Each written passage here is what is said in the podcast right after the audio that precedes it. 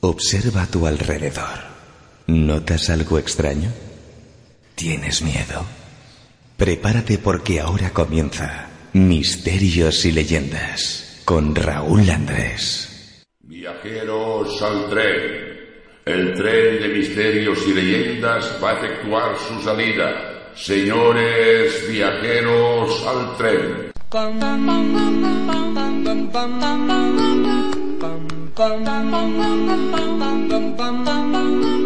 Mr. Sandman, bring me a dream. Make him the cutest that I've ever seen.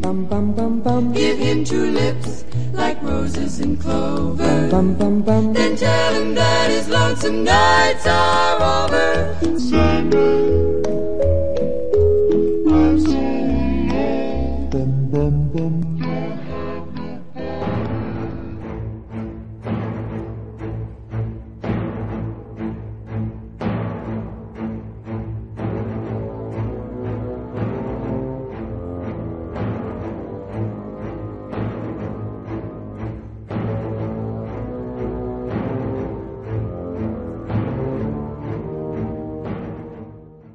Misterios y leyendas con Raúl Andrés.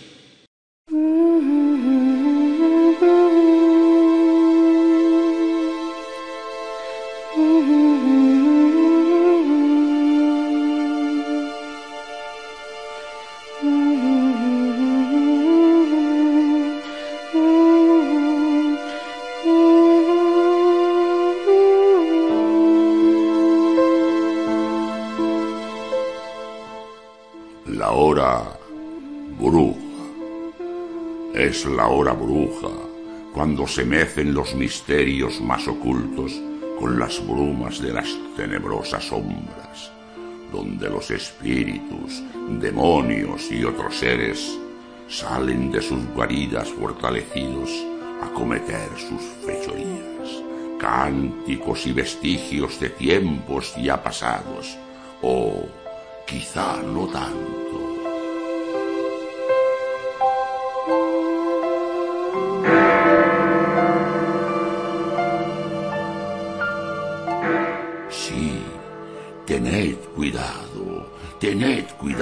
Si camináis solos en la hora bruja.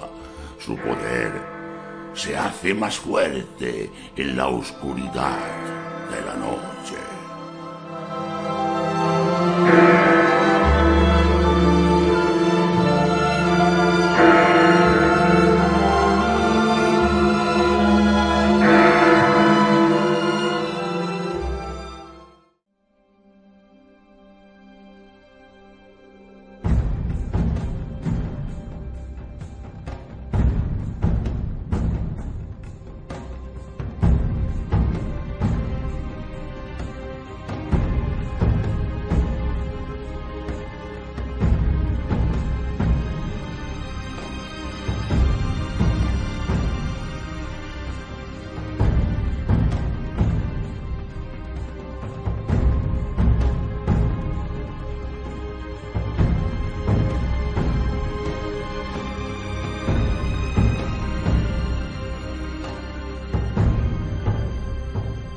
Jesús de Nazaret, un hombre de carne y hueso, aunque a lo largo de la historia ha trascendido hasta nuestros días como Jesucristo, el Mesías, el Salvador, el enviado de Dios, su propio Hijo carnal que vino a la tierra para salvación de los hombres.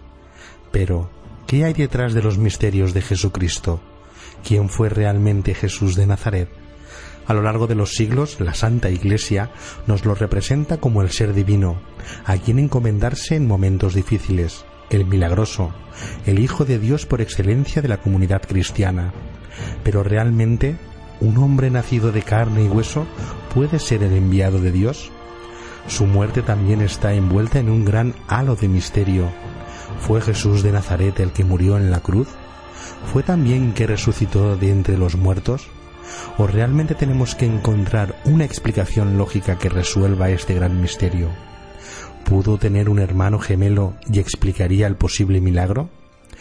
Lo que realmente se sabe es que por los escritos existentes hay indicios de que posiblemente existió un hombre hace más de dos mil años llamado Jesús de Nazaret, que fue seguido por multitud de personas y que revolucionó los pilares de la Roma que gobernaba en la época que hubo un gobernador llamado Poncio Pilatos, que la historia nos lo describe de una forma amigable, pero que realmente esconde una autoridad de mano de hierro.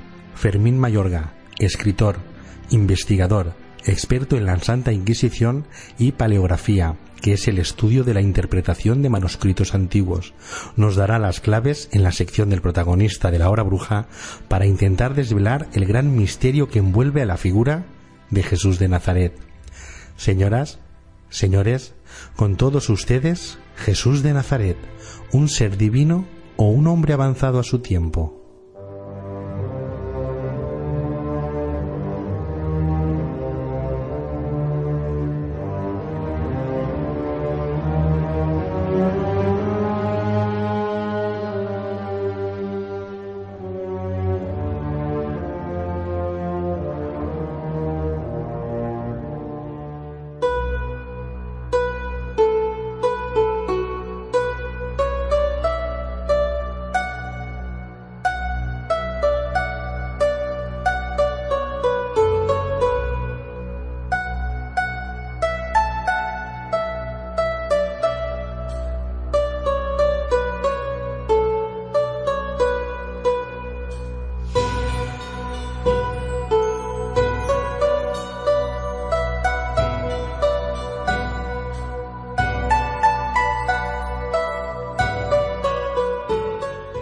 Nos encontramos ya en el vagón del protagonista de la hora bruja y esta noche que nos acompaña es nada más y nada menos que Fermín Mayorga.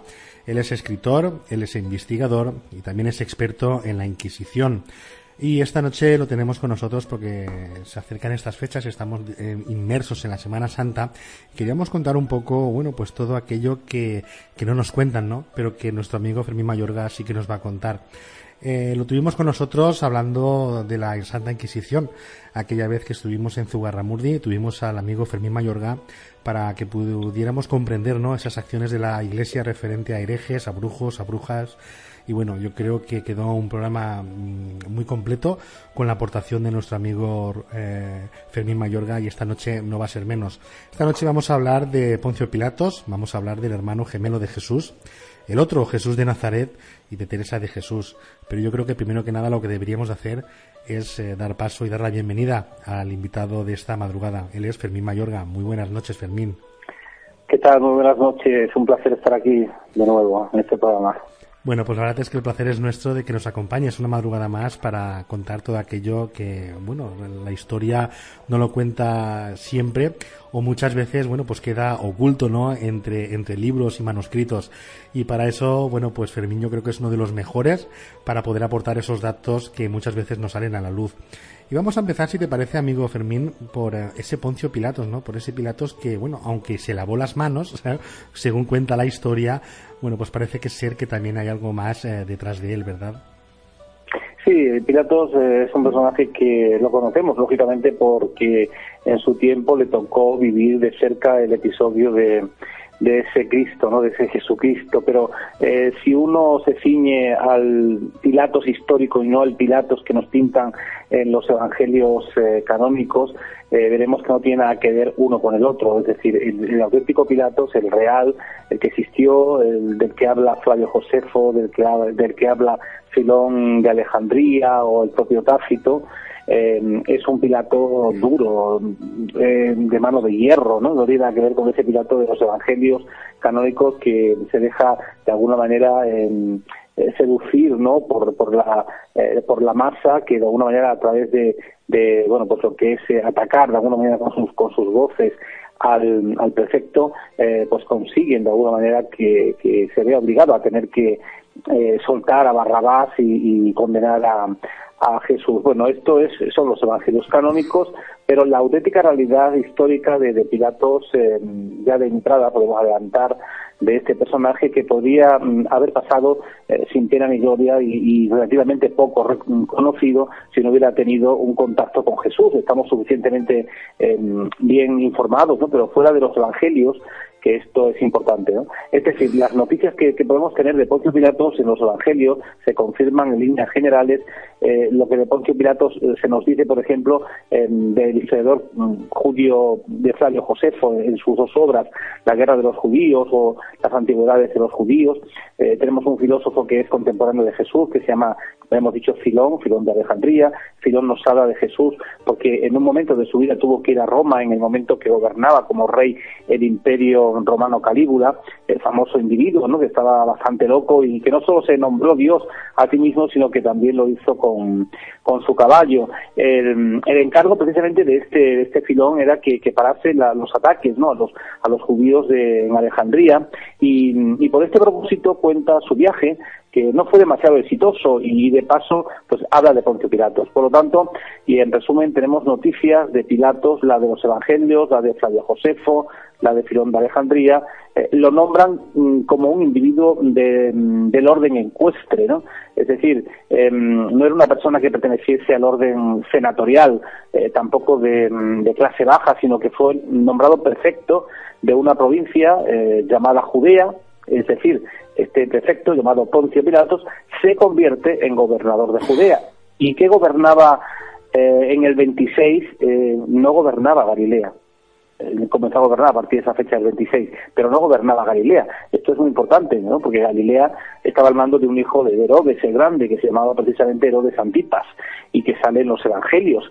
Pero en Samaria, en Perea, es decir, lo que es hoy Jordania y en toda, en toda Judea, en Idumea, es decir, lo que es hoy parte del desierto del Neguer, ahí mandaba Roma. Y Roma había puesto un prefecto, y este prefecto era un individuo durísimo, pero, pero durísimo, ¿no? Es decir, tanto Filón de Alejandría como Flavio Josefo cuentan de él que era un hombre inflexible, que era duro, que, que no oía a, la gente, ¿no? Que tenía una mano de hierro, pero al mismo tiempo probablemente fue un excelente gobernador, por lo menos desde el punto de vista de Roma.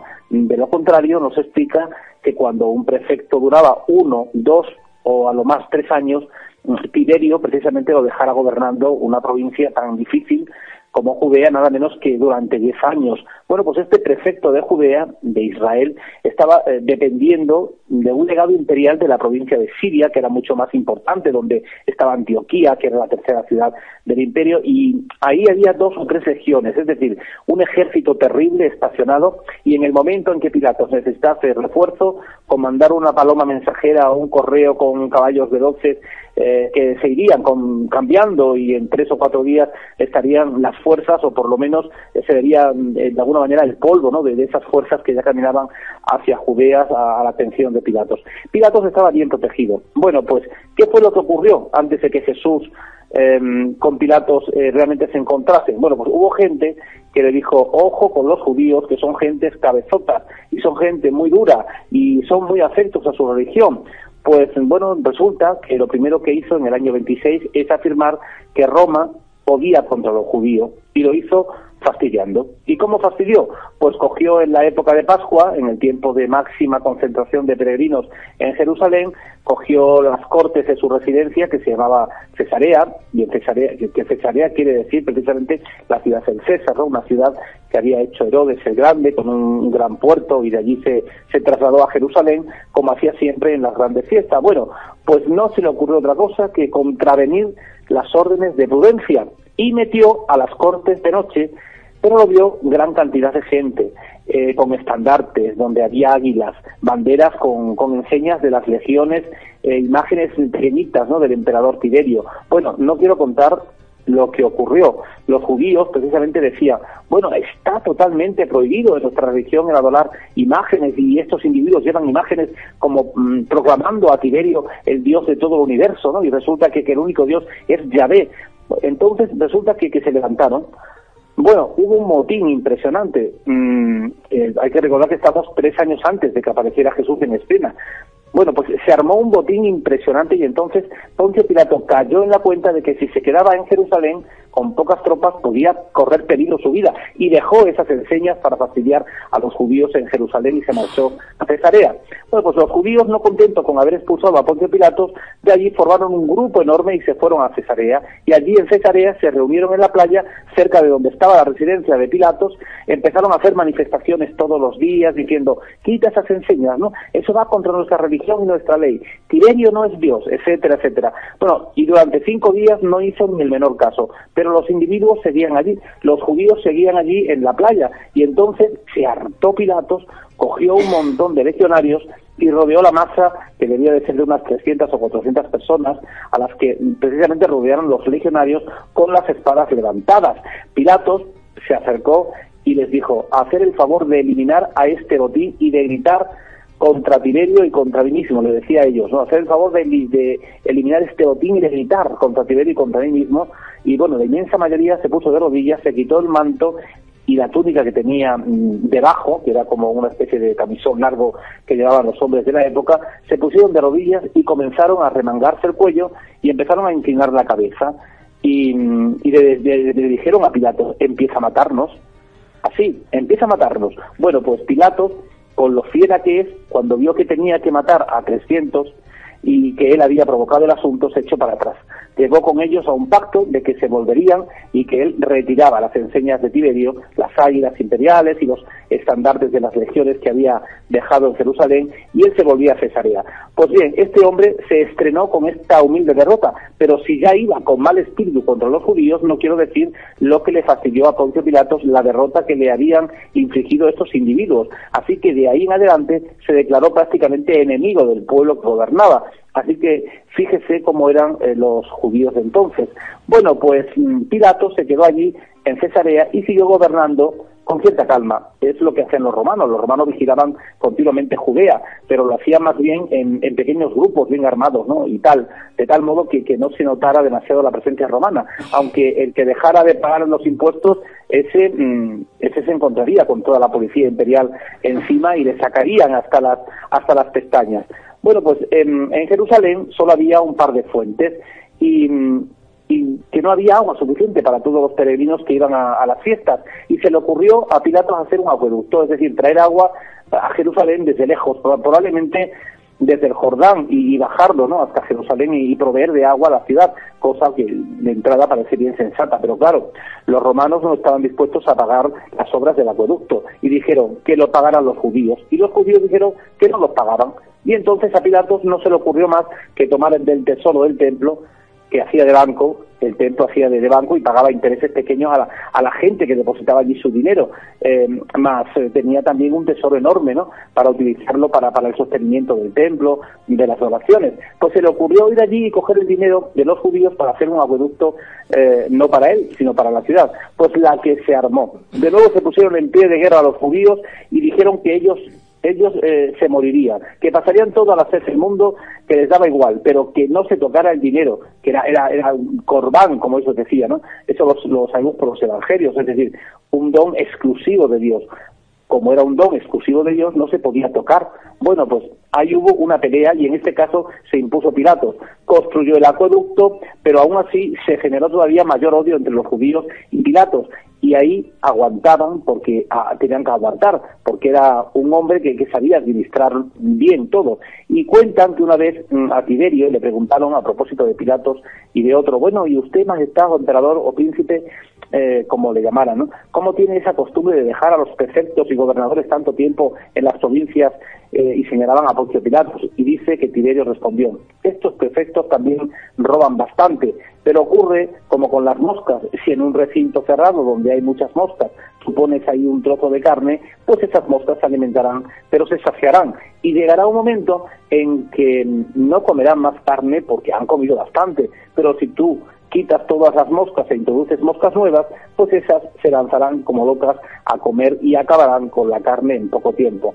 Bueno, con ese tipo de ejemplo, eh, Tiberio eh, quiso dejar un mensaje a, quienes se preguntaba, pero llega el año 30, que es cuando nos encontramos con Jesús el Nazareno y va a ser ese encontronazo eh, real entre Pilatos y, y el Nazareno. Estamos en torno al año 30, y sabemos que en torno al año 30 es cuando aparece Juan Bautista y que en unos meses o un año escaso Herodes Antipas es decir, el rey de, Galilea, se liquidó a Juan Bautista y también Herodes Antipas puso sus ojos en uno de sus discípulos que se llamaba Jesús el Nazareno. Y ahí empezó todo. Y no sabemos cuánto duró, porque si uno lee los evangelios, los evangelistas no se ponen de acuerdo si la vida pública de Jesús duró un año, es decir, una Pascua, de seis meses a un año, Marcos, Mateos y Lucas, o si duró tres Pascuas, eh, dos años y medio o tres años y medio, como dice el Evangelio de Juan.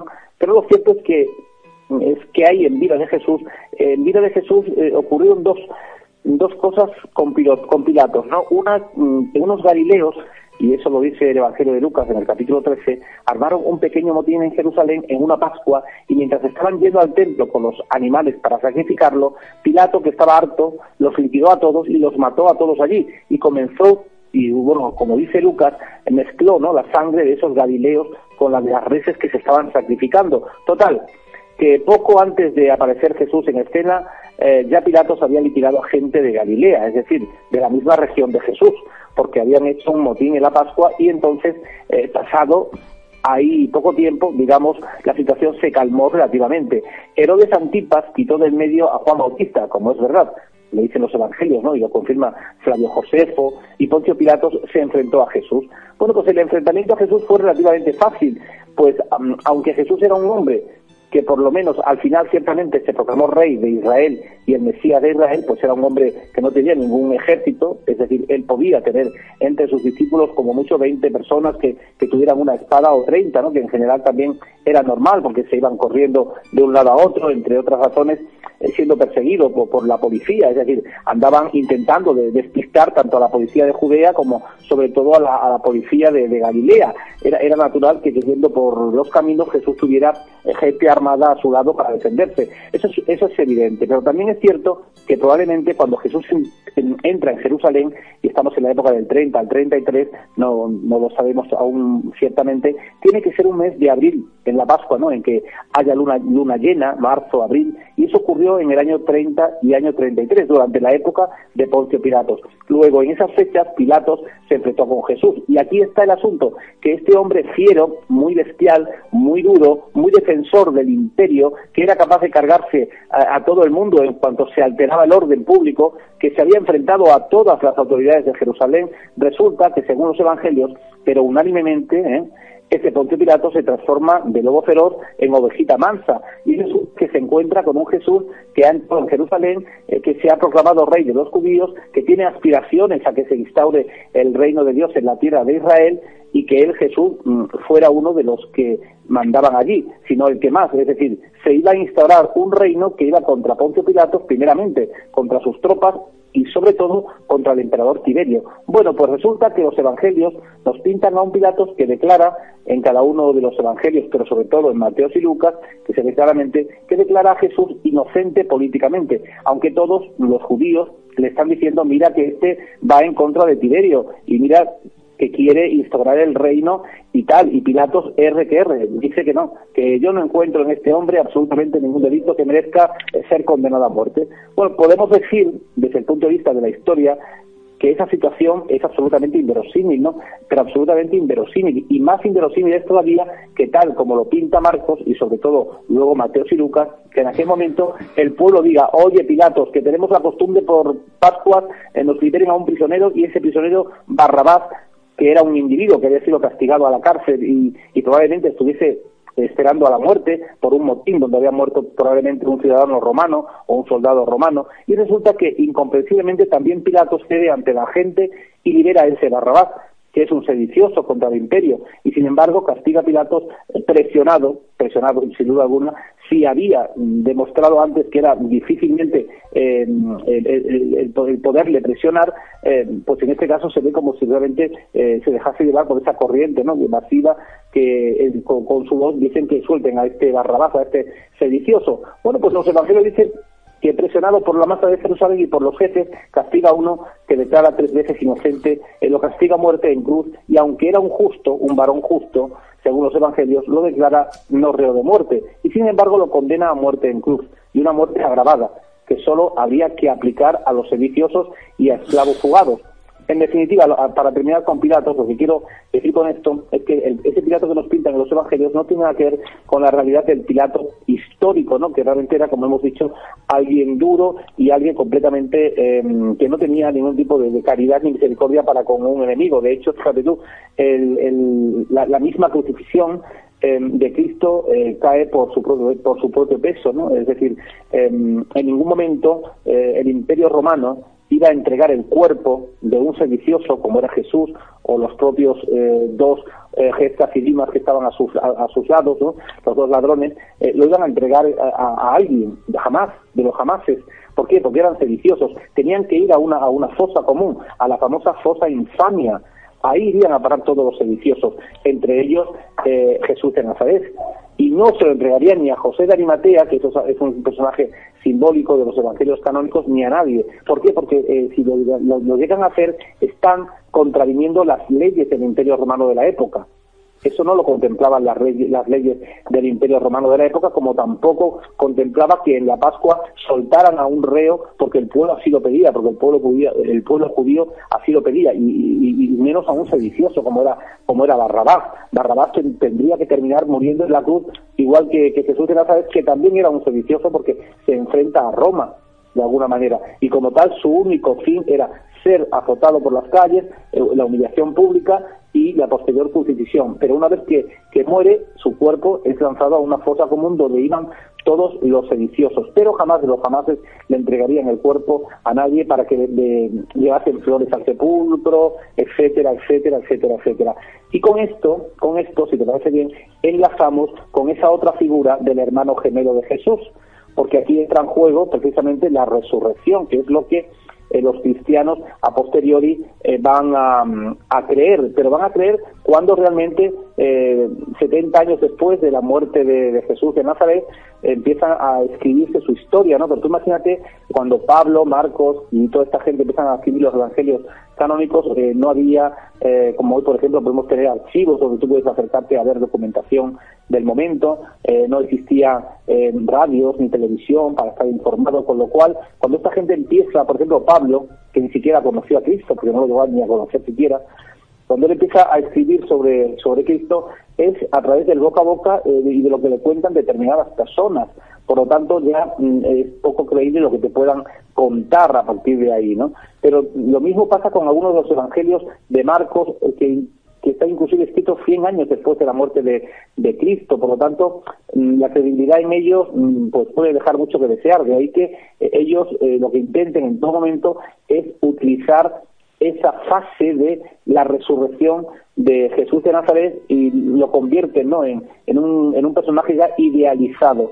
Es decir, ellos repiensan de alguna manera eh, la historia de ese Jesús de Nazaret y la transforma en, eh, en, un personaje ya divino, idealizado, utilizando textos del Antiguo Testamento, de Isaías y de otros que hablan de la venida del Mesías, y utilizando esos textos ellos comienzan a escribir la historia de ese Jesús de Nazaret, que es cierto que tenía gran multitud de seguidores que como tal, eh, como importancia que tenía, eh, la tenía precisamente por ese enfrentamiento con Pilatos y ese enfrentamiento con, con Roma, porque, bueno, pues como hemos contado, le, mm, eh, el tema de los estandartes, de las imágenes que quedaron por las calles de, Jerusalén, o el, tema del acueducto, cómo robaron el dinero del templo. Bueno, pues ese tipo de, movimientos por parte de Pilatos, que lo único que hacían era que los judíos realmente se pusieran contra ellos, Jesús de Nazaret en todo momento lo que hizo fue, como judío que era, porque por eso se circuncindó y por eso iba a la sinagoga a predicar. Él en ningún momento quiso crear ninguna religión.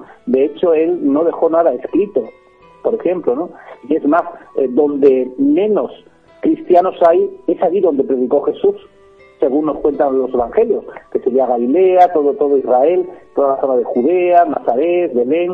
O sea, ahí básicamente los cristianos no existen. Por lo tanto, fue un fracasado. Es donde menos cristianos existen del mundo en, esa zona, en la zona de Israel. Por lo tanto, su mensaje no caló.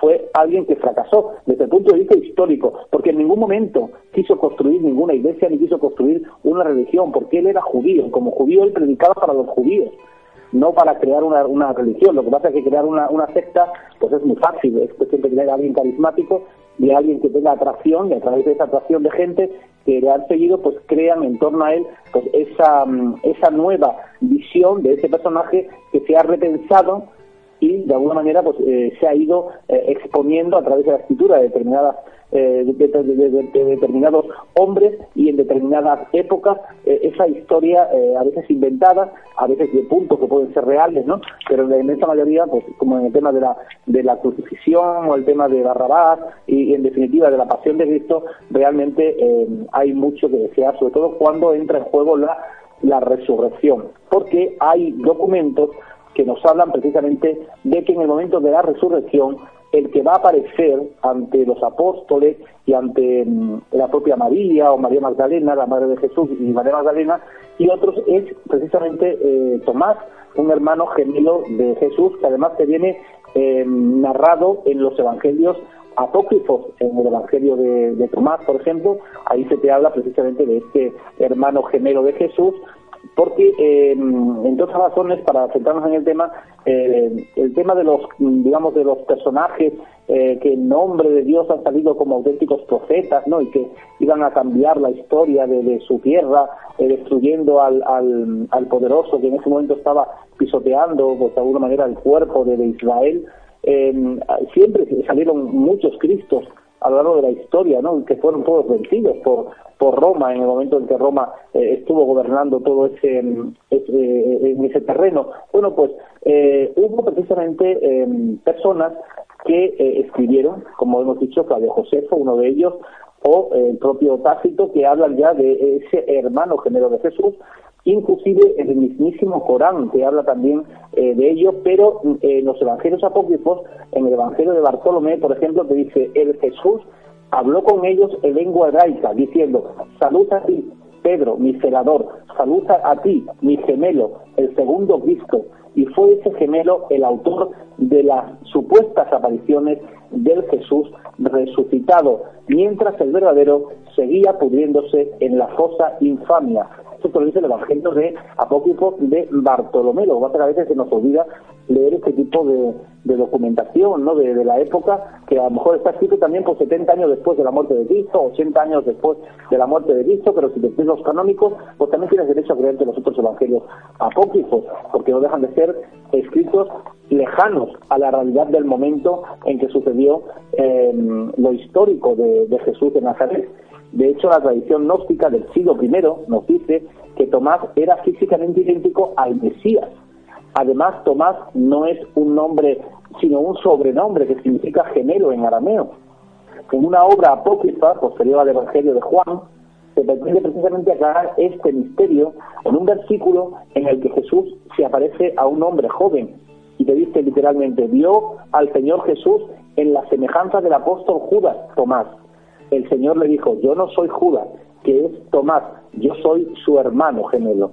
Y de otro capítulo de los Hechos de Tomás extraemos otro versículo revelador donde dice, hermano gemelo de Cristo, apóstol del más elevado y compañero iniciado en la palabra oculta de Cristo, que recibe sus dichos secretos. Pero en el Corán, como te dije anteriormente, el Corán está escrito con mucho más tiempo, el Corán hace referencia a la leyenda del otro Jesús impostor que sustituyó a Jesús en la crucifixión para que luego éste fingiera haber resucitado. Te dicen, hemos condenado a muerte al Mesías, a Jesús, hijo de María. No, no, no lo han matado, no lo han crucificado. Un hombre que se le parecía fue puesto en su lugar y los que disputaban sobre esto han estado ellos mismos en la duda. Esto viene en la sura cuarta, 156. Eh, así que el Evangelio de Tomás es eh, muy aclarador, porque incluso tenía que decir Tomás el gemelo, había sido vendido como esclavo, una vez que ya sucedieron todos los hechos y la resurrección, pues de alguna manera para aquellos que a ellos les interesaba, se manifiesta a través de este hermano gemelo de Jesús, Tomás el gemelo había sido vendido como esclavo a fin de permitirle pasar las fronteras de Judea sin temor de ser identificado y detenido por la policía romana. Bueno, después de haber interpretado su papel de pseudo resucitado, a continuación tuvo que volver forzosamente al terreno de las actividades de los celotes, ya que lo encontramos ejecutado por orden de Cuspio Fado, procurador de Roma en Judea, de finales del año 45 a principios del, del 47. También en este punto, eh, Flavio Josefo te dice, mientras Fado era procurador de Roma, un mago llamado Tomás persuadió a una gran multitud de gente para que le siguiera, llevando sus bienes hasta el Jordán. Pretendía ser profeta y que por orden suya las aguas del río se dividieran para asegurar a todos un paso fácil. Diciendo esto, sedujo a mucha gente, pero Fado no les permitió abandonarse a su locura. Envió contra ellos un escuadrón de caballería que los sorprendió, mató a muchos de ellos y capturó con vida a muchos otros. En cuanto a Tomás, el hermano gemelo, que fue hecho prisionero, los de a caballo le cortaron la cabeza y la llevaron a Jerusalén. Esto es pues lo que sucedió a los judíos durante el tiempo en que Fado fue procurador, y esto lo cuenta precisamente el, historiador judío Flavio Josefo, que sí que vivió en la época en que le tocó vivir a Cristo. Por lo tanto, hay que ver este matiz que no se suele tocar mucho en los programas de, misterio del otro eh, hermano gemelo de Jesús y que da sin duda alguna para una para una película, para una novela o para un bestseller. Esto lo coge Dan, Brown o, personas que sepan Javier Sierra, gente que se van a escribir estos temas así profundamente y sin duda alguna hacen un bestseller tremendo con el hermano gemelo de Jesús, ¿no? Cualquier director de cine que sepa interpretar y darle vida a todo este tipo de, de personajes. Pero fíjate que dentro de, los otros evangelios hay muchísimas contradicciones, ¿no? Por ejemplo, la muerte de Judas. Eh, la muerte de Judas se presenta en dos versiones totalmente distintas en el Nuevo Testamento. En Mateo, por ejemplo, en el capítulo 27, Judas muere por ahorcamiento. Pero en el capítulo primero de los Hechos de los Apóstoles, del 1 al 18, Judas adquiere un campo, pero va a un sitio, no dice más, cayó de cabeza, se reventó por la mitad y sus entrañas se derramaron por el suelo. Dos versiones tan dispares no puede ser de ningún modo simultáneamente verdad. Por lo tanto, ¿con cuál nos quedamos a la hora de, realmente eh, elegir? Bueno, pues la historia de la pasión choca ¿no? contra las leyes del derecho romano vigente en Israel, como hemos dicho en este momento, y el, el caso más claro es el que hemos contado anteriormente el de Barrabás, aparte de que es un poco ridículo, ¿no? desde el punto de vista puramente literario, que un precepto romano libere a, un sedicioso, a Barrabás, que estaba encadenado en prisión por haber matado precisamente a un soldado romano. Jamás de los jamases eh, Roma eh, libertaría a un sedicioso, como dijimos anteriormente, jamás de los jamases Jesús de Nazaret, el histórico, jamás se le entregaría su cuerpo a un José de Arimatea o a un familiar o a alguien para que eh, le diesen eh, una tumba en condiciones y pudieran ir a, llevarle flores, como hacemos actualmente nosotros, etcétera, etcétera, en ningún momento. Por lo tanto, ahí tenemos parte de una historia que es legendaria, que está poco menos que teatralizada y que es la que nos han vendido a través de los siglos, muchas veces a golpe de terror, a golpe de, de, hogueras, a golpe de, galeras arremadas cuando te condenaban a través de la Inquisición, precisamente por si te desviabas de esta línea, etcétera, etcétera. Y es así como se fue de alguna manera insertando en la mente de la gente esa realidad a través de la historia, ¿no? A través de, de la espada y la cruz, fue como se fue eh, creando y haciendo creer a la gente que la resurrección de Cristo fue tal y cuando no, dejó de ser eh, ni más ni menos que eso, no una reinterpretación de algo que es de un hecho que sucedió, que fue ese, el hecho de Jesús de Nazaret, que sí existió como personaje histórico, pero no ese Jesús, ese Jesucristo teológico ¿no? que nos han vendido a lo largo de la historia, que es algo reinventado y algo que está creado pues por eh, estas personas que, vuelvo a repetir, 70 años después, 100 años después, eh, como Marcos y otros, eh, transcriben la historia a través del boca a boca de determinadas personas, porque no había archivos ni había nada para poder acercarse a escribir sobre, sobre esa temática. Por eso se contradicen tanto los evangelios en muchísimos de los de los de los párrafos. Así que hay el tema de el hermano gemelo de Jesús y como ves, eh, bueno, pues ha ganado perfectamente con el tema de, de Pilato, donde eh, se nos presenta, como dijimos, el verle siendo todo lo contrario de Pilato, un personaje completamente durísimo, un hombre con una mano de hierro, como ya hemos, hemos indicado. La verdad es que um, asombrosas todas y cada una de las palabras que nos has relatado. Eh, yo estoy aquí asombrado, no he querido interrumpir en ningún momento porque he visto perfectamente, igual que nuestros amigos oyentes, supongo que también lo habrán apreciado, todo ese gran valor, eh, bueno, histórico que nos acabas de relatar, incluso cómo hemos ido encajando piezas en ese gran puzzle, en ese gran misterio que envuelve en torno a la vida y la historia mm, de Jesús de Nazaret porque bueno yo creo que es eh, yo creo que puede ser eh, una de las historias más misteriosas mm, de la humanidad no aparte de todos los eh, yacimientos arqueológicos que pueden haber de otras culturas de, de, de, de otros, otros descubrimientos no como la humanidad o como el primer ser humano yo creo que estamos delante de una de las historias que está envuelta en un gran misterio y que, bueno, hemos podido apreciar, ¿no? Que has dado muchísimas claves, muchísimos datos contradictorios, ¿no? entre los escritos y las sagradas escrituras, ¿no? Como se suelen llamar, eh, en torno a, muchísimas muertes, como por ejemplo la de Judas, la de eh, eh, aquel traidor, ¿no? Que vendió a Jesús, según nos contaron, para, para los romanos y para que, bueno, y luego también asombroso, ¿no? Como una persona que decían que estaba en contra de, de lo que estaban ellos haciendo eh, políticamente. Poncio Pilatos dice que no, que mm, políticamente este señor aquí no tiene nada que ver. Eh, no lo podemos condenar por, por la forma política, aunque está, estuviera en contra de ellos. A lo mismo que, que Barrabás, ¿no? Una persona que había hecho un asesinato y había sangre romana a, causa de él, como también eh, parece ser mm, que lo dejan libre y encarcelan, bueno, pues y torturan y bueno, todo lo que ya sabemos a Jesús de Nazaret y también me ha gustado muchísimo. No, a Jesús, a Jesús, a Jesús de Nazaret, no, no te digo es ahí, a Jesucristo. Jesucristo. No tiene nada que ver, no tiene nada, no tiene nada que ver Jesús de Nazaret con Jesucristo. Ahí es donde se pierde la gente. Jesús de Nazaret es el histórico. Exactamente. El de Sabio Josefo, el de Tácito, el de Filón de Alejandría, que nos cuentan los historiadores de la época. Es un dato muy importante para, para destacar, para poder separar. Claro, pero Jesucristo es el inventado, es el teológico, es el espiritual, el que forma parte de los evangelios canónicos. Exactamente, eso es verdad que mucha gente eh, no, no, es un dato que no se sabe. Yo, por ejemplo, no lo sabía. Yo no sabía separar uno del otro. Claro, es que mira, eh, por ejemplo, para que me entiendan mejor los oyentes, y en este caso tú si no lo dominas, lo vas a entender perfectamente. Eh, ah, hay cosas que ya he repetido, pero bueno, te lo voy a, a, decir otra vez. En ningún momento, como dije antes, Jesucristo pensó en crear una iglesia institucional como la que surgiría después. Lo que él hizo fue predicar un mensaje que después sus discípulos interpretaron y pusieron en práctica de muchas maneras. Una de ellas fue la creación de una institución que se llama Iglesia, pero no se puede decir que Jesús de Nazaret crease la Iglesia que conocemos históricamente. Entonces, ¿qué fue lo que, lo que quedó escrito en aquel momento Jesús? Jesús no escribió nada, no dejó escrito absolutamente nada, porque su intención no era crear nada.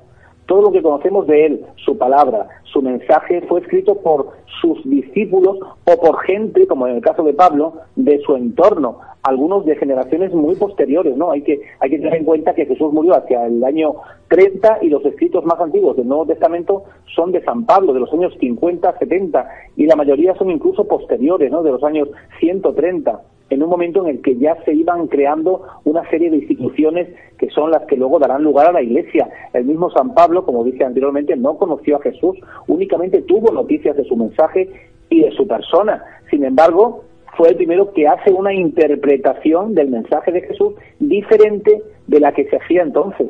Lo que hizo fue convertir la figura de Jesús en un redentor, en un salvador, en vez de un reformador y un profeta judío, que es lo que era. Él en ningún momento quiso crear un, el cristianismo, ni se le pasó por la cabeza esa palabra, ni existía siquiera el cristianismo. Él era judío y predicaba para los judíos. Y él lo que predicaba, lo predicaba para la gente que pensaba como él. Pero en ningún momento quiso crear ninguna ninguna iglesia ni, ni el cristianismo como tal. Eso viene a posteriori, ¿no? Es cuando lo crean eh, pues los otros a través de ese tipo de, escritos que les va bien en un momento determinado y eh, bueno, no le va tan bien porque Roma estuvo gobernando hasta el 300, casi hasta el 400 en, en Jerusalén, por lo tanto no le fue tan bien, ¿no?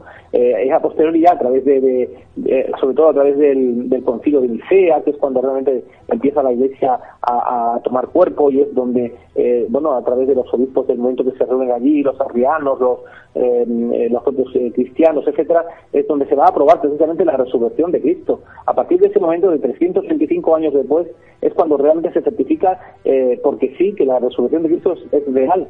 Y es a partir de ahí cuando se empieza a declarar la resurrección de Cristo por ejemplo, a través del concilio de Nicea. Pero, por ejemplo, popularmente eh, existe la creencia de que Jesús delegó, por ejemplo, otra cosa, ¿no? En Pedro.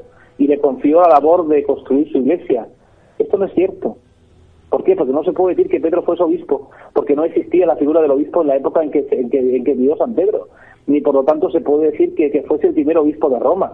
Esas son interpretaciones posteriores, ¿no? En algunos evangelios, por ejemplo, como el de San Mateo, se ponen en boca de Jesús algunas frases que posteriormente fueron interpretadas, sobre todo por los obispos de Roma, como, como un mensaje para poner en manos de Pedro la dirección de la iglesia. Pero esta es una interpretación que surge un siglo después y que no aceptan incluso muchas iglesias eh, antiguas y actuales, ¿no? O, por ejemplo, ¿por qué se convirtió Roma en el centro del poder de la Iglesia Católica y no Jerusalén, por ejemplo, que se supone que es el lugar donde realmente tendría que haber sido el centro del cristianismo, ya que ahí fue donde predicó Jesús, ahí fue donde se supone que murió Jesús y se supone que resucitó? Es, es el culmen, es la base para un personaje como de este calibre. Bueno, pues porque era la capital del imperio, el imperio romano, y porque lo que podría haber sido anteriormente el centro de poder, es decir, Jerusalén, fue destruida por los romanos en el año 70, con lo cual dejó de tener ningún peso en la historia eh, posterior de la Iglesia. Y porque eso mm, te da a entender que realmente eh, el, cristianismo eh, allí fracasó por completo ante, ante Roma. Eh, había grupitos, había gru mm, sectas, grupitos clandestinos que actuaban creyendo todavía en, en, lo que este, este mm, Jesús le, le, prometía, pero eh, nada más, nada más pero eh, realmente eh, los cristianos que vivían en Jerusalén y Palestina interpretaban a Jesús no en clave mesiánica de, de, de, redentor y salvador como hizo San Pablo, sino que lo consideraban simplemente un reformador judío. Los historiadores precisamente eh, le suelen llamar eh, actualmente los judeo-cristianos, por ejemplo, ¿no? Así que esos detalles yo creo que son importantes para, para saberlo. Sobre todo eso que, que os he dicho y que son claves.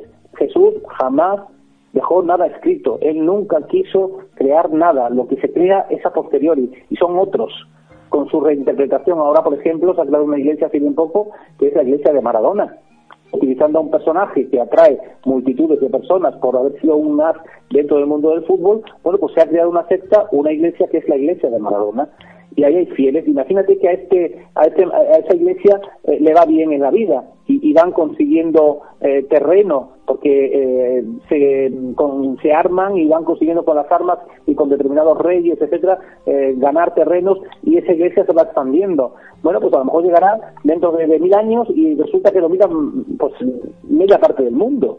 Un ejemplo, ¿no? O sea, esto está um, eh, eh, por todos lados igual cuando las sectas salen. De hecho, eh, el cristianismo cuando nace, es después de la muerte de, de, de Jesús de Nazaret, es, es, una secta, pero es una secta que nace del judaísmo, porque es del judaísmo para crearse. Ellos utilizan textos del Antiguo Testamento, como hemos dicho, textos de Isaías, hay un texto de Isaías, que ahora no recuerdo bien el, el versículo, donde eh, te habla de que ha de venir eh, una, un, un, niño que nacerá de una mujer y que salvará a su pueblo de la esclavitud. Bueno, pues utilizando esos textos, eso lo, lo, lo ponen y lo ciñen a la figura de este Cristo que están creando a través del personaje de Jesús de Nazaret y le dan forma y así van poco a poco dándole esa divinidad a ese personaje que en ningún momento fue divino, sino que fue real, fue histórico como tú y como yo, pero que tuvo que morir de la manera más cruel y, y más vejatoria, ¿no? que fue crucificado y su cuerpo lanzado a la fosa de infamia, como iban todos los sediciosos. La verdad es jamás que me, me parece muy interesante ¿no? que hayas... Eh, bueno, pues separado, ¿no? El, el Jesús de Nazaret como el Jesucristo, ¿no? Yo creo que es algo muy importante porque, mm, ya te digo, igual que yo, pues, eh, pues lo que hemos eh, siempre leído, lo que hemos lo que siempre nos han transmitido, lo que siempre nos han contado, ¿no? El tema de que Jesús de Nazaret era el que, pero no, como ven ustedes y como están escuchando ustedes, eh, a través de las escrituras y de todo lo que ha podido también investigar nuestro amigo Fermín Mayorga, pues también es eh, de recibo y también es ah, de agradecer, ¿no? Todas esas investigaciones que él lleva a cabo para como una noche como hoy, bueno, pues poder ponerlas sobre la mesa y poder crear ese debate, eh, porque esto crea debate, eh, amigo Fermín, esto es una cosa de que crea debate y crea muchísima controversia, ¿no? Mm, hombre, eh, la historia em, eh, del cristianismo em, precisamente no nace con Jesús de Nazaret, ¿no? Sino una vez muerto Jesús. Esto hay que tenerlo muy claro. Por lo que dijimos anteriormente, porque es que él no dejó nada escrito. Por lo tanto, no nace con Jesús, porque eh, es que Jesús es el fundamento del cristianismo, pero no puede ser el fundador. Es el fundamento, es, es lo que yo cojo para aprovecharme de él, en este caso, y de su vida y de, lo que creó. Es decir, eh, realmente fue un hombre que atrajo a muchísima gente y que convulsionó en ese momento a la sociedad, ¿no? Y a Roma, pero al final fue un fracasado, porque lo pillan, lo cogen, tanto él como muchos. De hecho, hay, hay historiadores, fíjate lo que te digo, hay historiadores que están estudiando el cristianismo primitivo que llegan a decir, al día de hoy, que Dimas y Gestas esos dos ladrones que se crucifican con Jesús, que eran sediciosos y que iban a parar la misma fosa común que Jesús de Nazaret, eran discípulos de él. también es otro, dato muy interesante. Claro, eran discípulos de él que fueron cogidos cuando le pillaron a él y que eh, realmente, pues como tales, como sediciosos que eran también, pues eh, huyeron algunos, pero otros fueron cazados. Y igual que Jesús, irían a esa fosa infamia, ¿no? Donde eh, en ningún momento esos cuerpos, como nos dicen, se les entregaban a cualquiera. Eso no, porque eso va en contra del derecho romano de la época. Y jamás un romano iba a violar el derecho romano, porque eso es un delito ante el César. El derecho romano, al igual que la justicia de hoy, eh, hay, hay que respetarla, ¿no? Las leyes, y esas leyes estaban ahí. Y a un sedicioso, el cuerpo de un sedicioso, entregárselo a alguien, a un familiar, no, no, al contrario, lo que había era conviar al familiar. Todo lo contrario, ¿no? Eh, en ningún momento se le entregaría ese cuerpo para que lo le llevasen flores allí a, la tumba o, lo embalsamaran. En ningún momento. Exactamente. Yo creo que gracias a que podemos ir interpretando, igual que han hecho a lo largo de la historia, ¿no? Interpretar, ¿no? Lo que hay escrito, de ahí que hubieran hecho, bueno, pues la Iglesia y todo lo que acontece eh, a continuación, ¿no? Y cómo trasladan, bueno, pues del Jesús de Nazaret a Jesucristo. Eh, también hay un tema también yo creo que muy interesante que sería hablar un poco de el otro Jesús de Nazaret, porque ahí también tenemos eh, un, poco, mm, permíteme la palabra, un halo de misterio. Sí, bueno, e-, ese otro Jesús de Nazaret es el que estamos precisamente tocando ahora mismo. En todo el periplo que estamos hablando está haciendo acto de presencia ese otro Jesús de Nazaret, que por eso llegué yo eh, a la conclusión en ese momento de explicaros y de explicarte de que había que separar al Jesús de Nazaret del Jesucristo, ¿eh? porque son dos personajes completamente diferentes. Uno es humano, pero otro es inventado. Es, una, es, esa reinterpretación de la figura de, Jesús histórico, ¿no? Es decir, existe la vida de Jesús, un hombre muy potente que hace, bueno, unos pocos, no muchos, porque es una figura eh, muy pequeña dentro del Imperio Romano, es prácticamente nada para los romanos. De hecho, los romanos no le dan ninguna importancia, lo ven como alguien que, realmente eh, eh, está actuando en contra de los romanos, del Imperio, y como tal hay que ir a, por él. Pero cuando muere, y pasado un cierto tiempo, bueno, pues el grupo de sus seguidores, que no se ha diluido, está totalmente convencido de que Jesús vive entre ellos y a partir de ahí, de ese convencimiento de que Jesús vive entre, entre, entre ellos, eh, en la historia, además no puedo explicarlo, la historia lo único que, dice es, si no partimos del convencimiento de que los primeros cristianos estaban totalmente convencidos a su vez de que Jesús vivía entre ellos, no hay manera de explicar el cristianismo. Por tanto, hay que tener en cuenta que una vez que se cree que ese personaje está vivo, hay que repensarlo. Pues bien, esa repensación, esa reinterpretación, ese volver a pensar a Jesús, eso es justamente el cristianismo.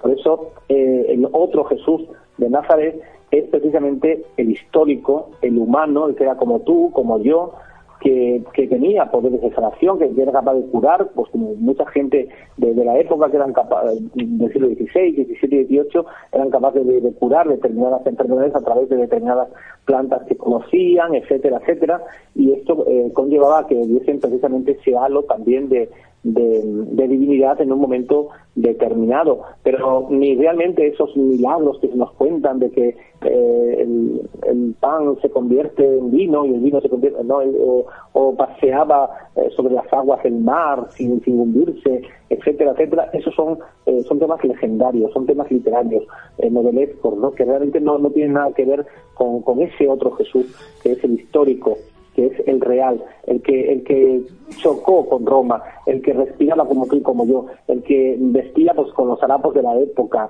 él era hijo de un, carpintero, los hijos de los carpinteros, la gente, eh, igual que el carpintero, de un cierto poder adquisitivo, por lo tanto, podían eh, pagarse inclusive algunos estudios, ¿no? De hecho, él cuando iba a la, sinagoga era capaz de enfrentarse, ¿no? A, las personas que allí estaban em, discutiendo precisamente la Torá, es decir, el Antiguo Testamento, pero él jamás luchó por, por crear un nuevo testamento, como se, nos cuenta hoy en día y donde lo intentan meter, o donde está metido, nunca, nunca mejor dicho.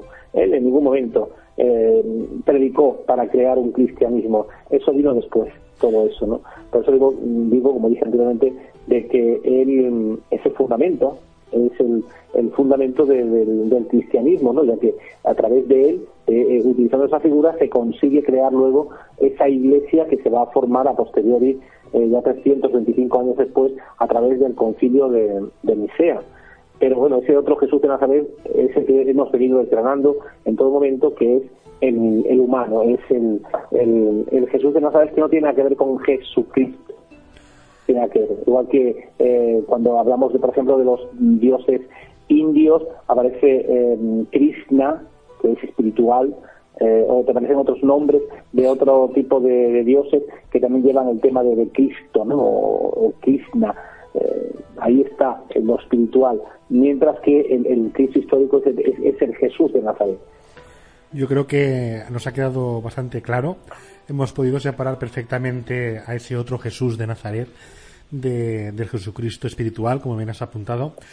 Y vamos para, para terminar, ¿no? Yo creo que un personaje eh, que se nace también en la historia, que también tiene alguna, alguna laguna, ¿no? Como se suele decir, y estamos hablando de, de Teresa de Jesús.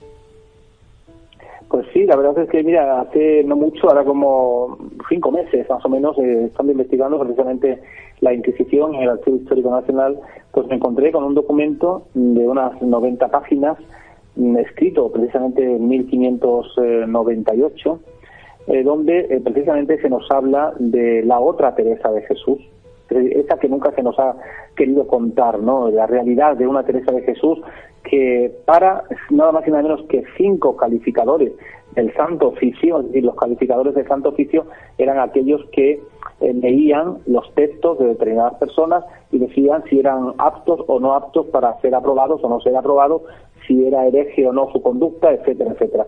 Bueno, pues de Teresa de Jesús se nos dice, por parte de estos cinco calificadores, que era, ojo al dato que voy a dar porque puede escandalizar a mucha gente, pero está perfectamente documentado. Eh, yo animo a la gente que, le guste la historia y que le gusten estos temas que se metan en, la página del Archivo Histórico Nacional de Madrid, que es donde están estos documentos y todos los documentos de la Inquisición. Esta página se llama Pares y ahí pongan Teresa de Jesús y le van a salir montones de documentos de Teresa de Jesús y entre ellos hay uno que es precisamente el que te habla de, este, esta temática relacionada con Teresa, donde se nos dice que para nada ella escribió las obras que escribió, que era una iletrada, y que quien escribía las obras era San Juan de Ávila, y que además eh, plagian, plagiaron a Leudovico Bosio. Leudovico, Bosio era un místico belga que era hereje, que era herético y que como tal la Inquisición lo persiguió en su día y que sus libros estaban prohibidos. Bueno, pues eh, San Juan de Ávila mm, plagia junto con Teresa de Jesús a este Leudovico Bosio y además eh, lo hacen luego como si esa obra que han, eh, han escrito, como las moradas, etcétera, etcétera, eh, fuese de la propia Teresa de Jesús y por inspiración del mismísimo Dios. Bueno, pues esto la Inquisición lo cataloga como herejía, como persona cercana al demonio y la, y la tasan de endemoniada, de diabólica, que su doctrina es diabólica que mm, eh, sus conventos, donde está este tipo de doctrina, son auténticos engendros del diablo. Y es más, te dicen que pertenece a, la, secta de los bigardos y a la secta de los alumbrados. Imagínate, o sea, eh, todo lo contrario a lo que sería la ortodoxia de la Iglesia Católica del, siglo XVI, eh, ¿no? De final del siglo XVI, es cuando muere Teresa de Jesús. Lo que pasa es que al final, bueno, pues la van a hacer santa porque Felipe II eh, da un golpe en la mesa a través de la influencia de un amigo de ella, que era San Pedro de Alcántara, que va a intervenir ahí pues para intentar eh, limpiar esa mala imagen que la Inquisición estaba dando en ese momento de Teresa de Jesús con esos escritos de esos calificadores que eran los máximos exponentes del catolicismo en España. Es decir, los, los calificadores del Santo Oficio en la Inquisición eran los que velaban por la fe, ¿no? por la pureza de la fe y la ortodoxia de la, del catolicismo. Por lo tanto, aquello que se desviaba lo tachaban rápidamente de herejía. Y Teresa de Jesús no deja de ser una hereje más para la mismísima Inquisición. Luego, a partir de ahí, lógicamente, cada cual que se, haga de su campo un ensayo, ¿no? Y que piense lo que quiera de Teresa de Jesús. Lo único que hago es contar lo que el documento como tal eh, nos dice, ¿no? Y que, como digo, eh, tiene más de 90, 90 mm, hojas y ahí se le dice eh, con pelos y señales, y además la, la letra se lee perfectamente todo este tipo de historias que estamos, que estamos contando, desde que ella no escribía, que era una letrada, como ya hemos, hemos indicado, porque lo indican así los calificadores del Santo Oficio, y que sus libros quien se los escribía era San Juan de Ávila. Por lo tanto, esa inspiración divina que decía que el bolígrafo escribía solo porque era Dios el que estaba escribiendo a través de Teresa de Jesús, pues mira por dónde eh, cae, cae por su, por su propio peso, ¿no?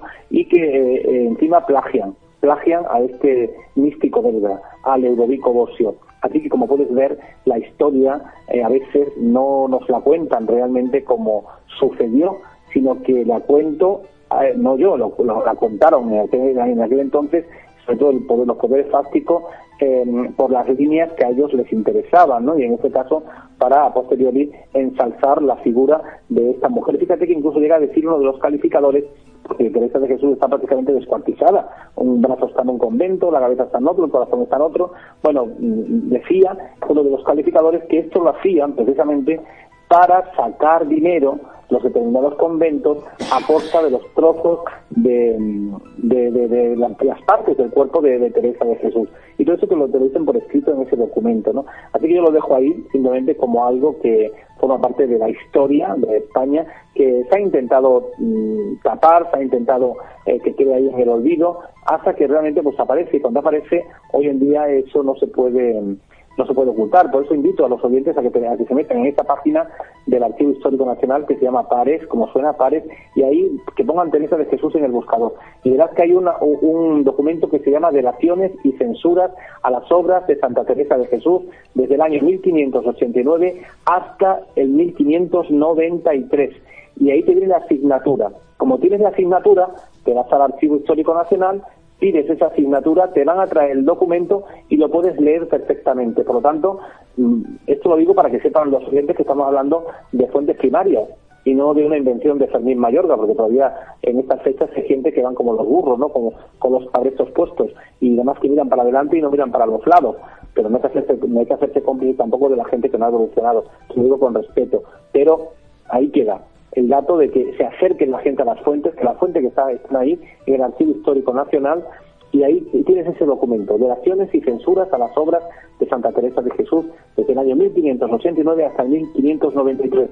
Y ahí te hablan de todos esos temas que hemos eh, venido contando, desde Fray Luis de Lorenzana, que era uno de esos eh, calificadores del santo, eh, del santo oficio, que te dice además literalmente aprueban y admiten como decente y de mala doctrina las obras de Teresa de Jesús y de Rivera, que fue muy fueron muy devotos de Neurovico Blosio, y Teresa de Jesús fue una blosiana, como se verá. Y así me determiné a ver estos libros, los mismos andan impresos en un cuerpo fuera del libro de las fundaciones, que aunque no lo he visto, sí lo vi en el que tenía Rivera. Por el descargo de mi conciencia digo a vuestra Alteza lo que me parecen estos libros, de los cuales me espanto, pero sobre todo que haya habido hombres doctos que habiéndolos visto no los hayan reprobados como libros perniciosos y de mala doctrina. Estoy leyendo el documento literalmente.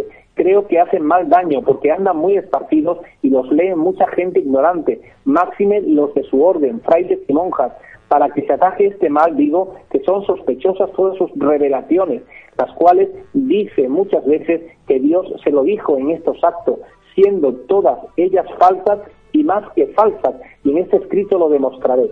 En lo que toca a su doctrina, ella da a entender muchas veces que no es de su ingenio, sino que todo lo recibía de Dios, particularmente en el prólogo que hace del libro de su vida, donde dice que Dios le mandó a hacer esta relación. Todos son blasfemias hereticales y todas las revelaciones que tuvo son sugestiones del demonio. tiene bien aprendida de Leudovico Blosio abominables doctrinas poniendo estas en boca de Dios. Y te dice, Teresa de Jesús tomó gran parte de su mala doctrina de Ledovico Blosio, las que derramó por todas sus obras, usando en las mismas vocablos que encontró en Blosio y en Taulero, llamando Teresa a esta doctrina mística teológica en el libro de su vida. De estas copias eh, solo cambió un vocablo, donde Blosio dice sumo, refiriéndose a la esencia, ella dice el centro del alma todos los libros y tratados de Teresa están llenos de esta herética doctrina y lo principal es que todos sus religiosos la tienen por doctrina a seguir porque creen que son revelaciones de Dios. Es el diablo quien actúa en sus escritos y no Dios, te dice este, este Lorenzana, que muchos de sus párrafos son herejías de Lutero y por ello pido a vuestra Alteza se mande ver estos libros y tratados de Teresa de Jesús y que sean expurgados como los de Neurovico Blosio y Rivera. Y fíjate que Rivera, estamos hablando de San Juan de Rivera, otro santo, en el libro que hizo sobre la vida de Teresa de Jesús, que también escribía, parece ser, los libros a esta a esta monja. Así que con esto que te he dicho, que te podía seguir leyendo mucho más sobre esta, sobre esta mujer, eh, nos pone de manifiesto que existió otra Teresa de Jesús que no tiene nada que ver con esa que se nos ha pintado. La verdad es que extraordinario, ¿no? Todos los datos que nos has podido aportar esta, esta madrugada para este programa especial, ¿no? Eh, inmerso aquí en la Semana Santa. Y a mí me gustaría, mm, porque yo tengo una duda. Si, ¿Cómo puede ser que a lo largo de, la historia mm, hayamos eh, tenido esos escritos de, de Santa Teresa de Jesús y, nunca nadie dijo nada de que era un plagio hasta bueno hasta que se descubrió esos esos escritos estaban ocultos eh, alguien habían intereses porque estuvieran ocultos mm, explícanos un poco cómo podríamos llegar a, esta conclusión pues sí totalmente. Es decir en momentos en que la Iglesia ha tenido tenencia de poder y la monarquía que en ese estrecho maridaje eh, desde la monarquía y la Iglesia empujaban a la sociedad por el camino que a ellos les interesaba, ese tipo de escritos tenían que estar censurados, tenían que estar, eh, pues eso, escondidos o quemados en muchos, en muchos casos.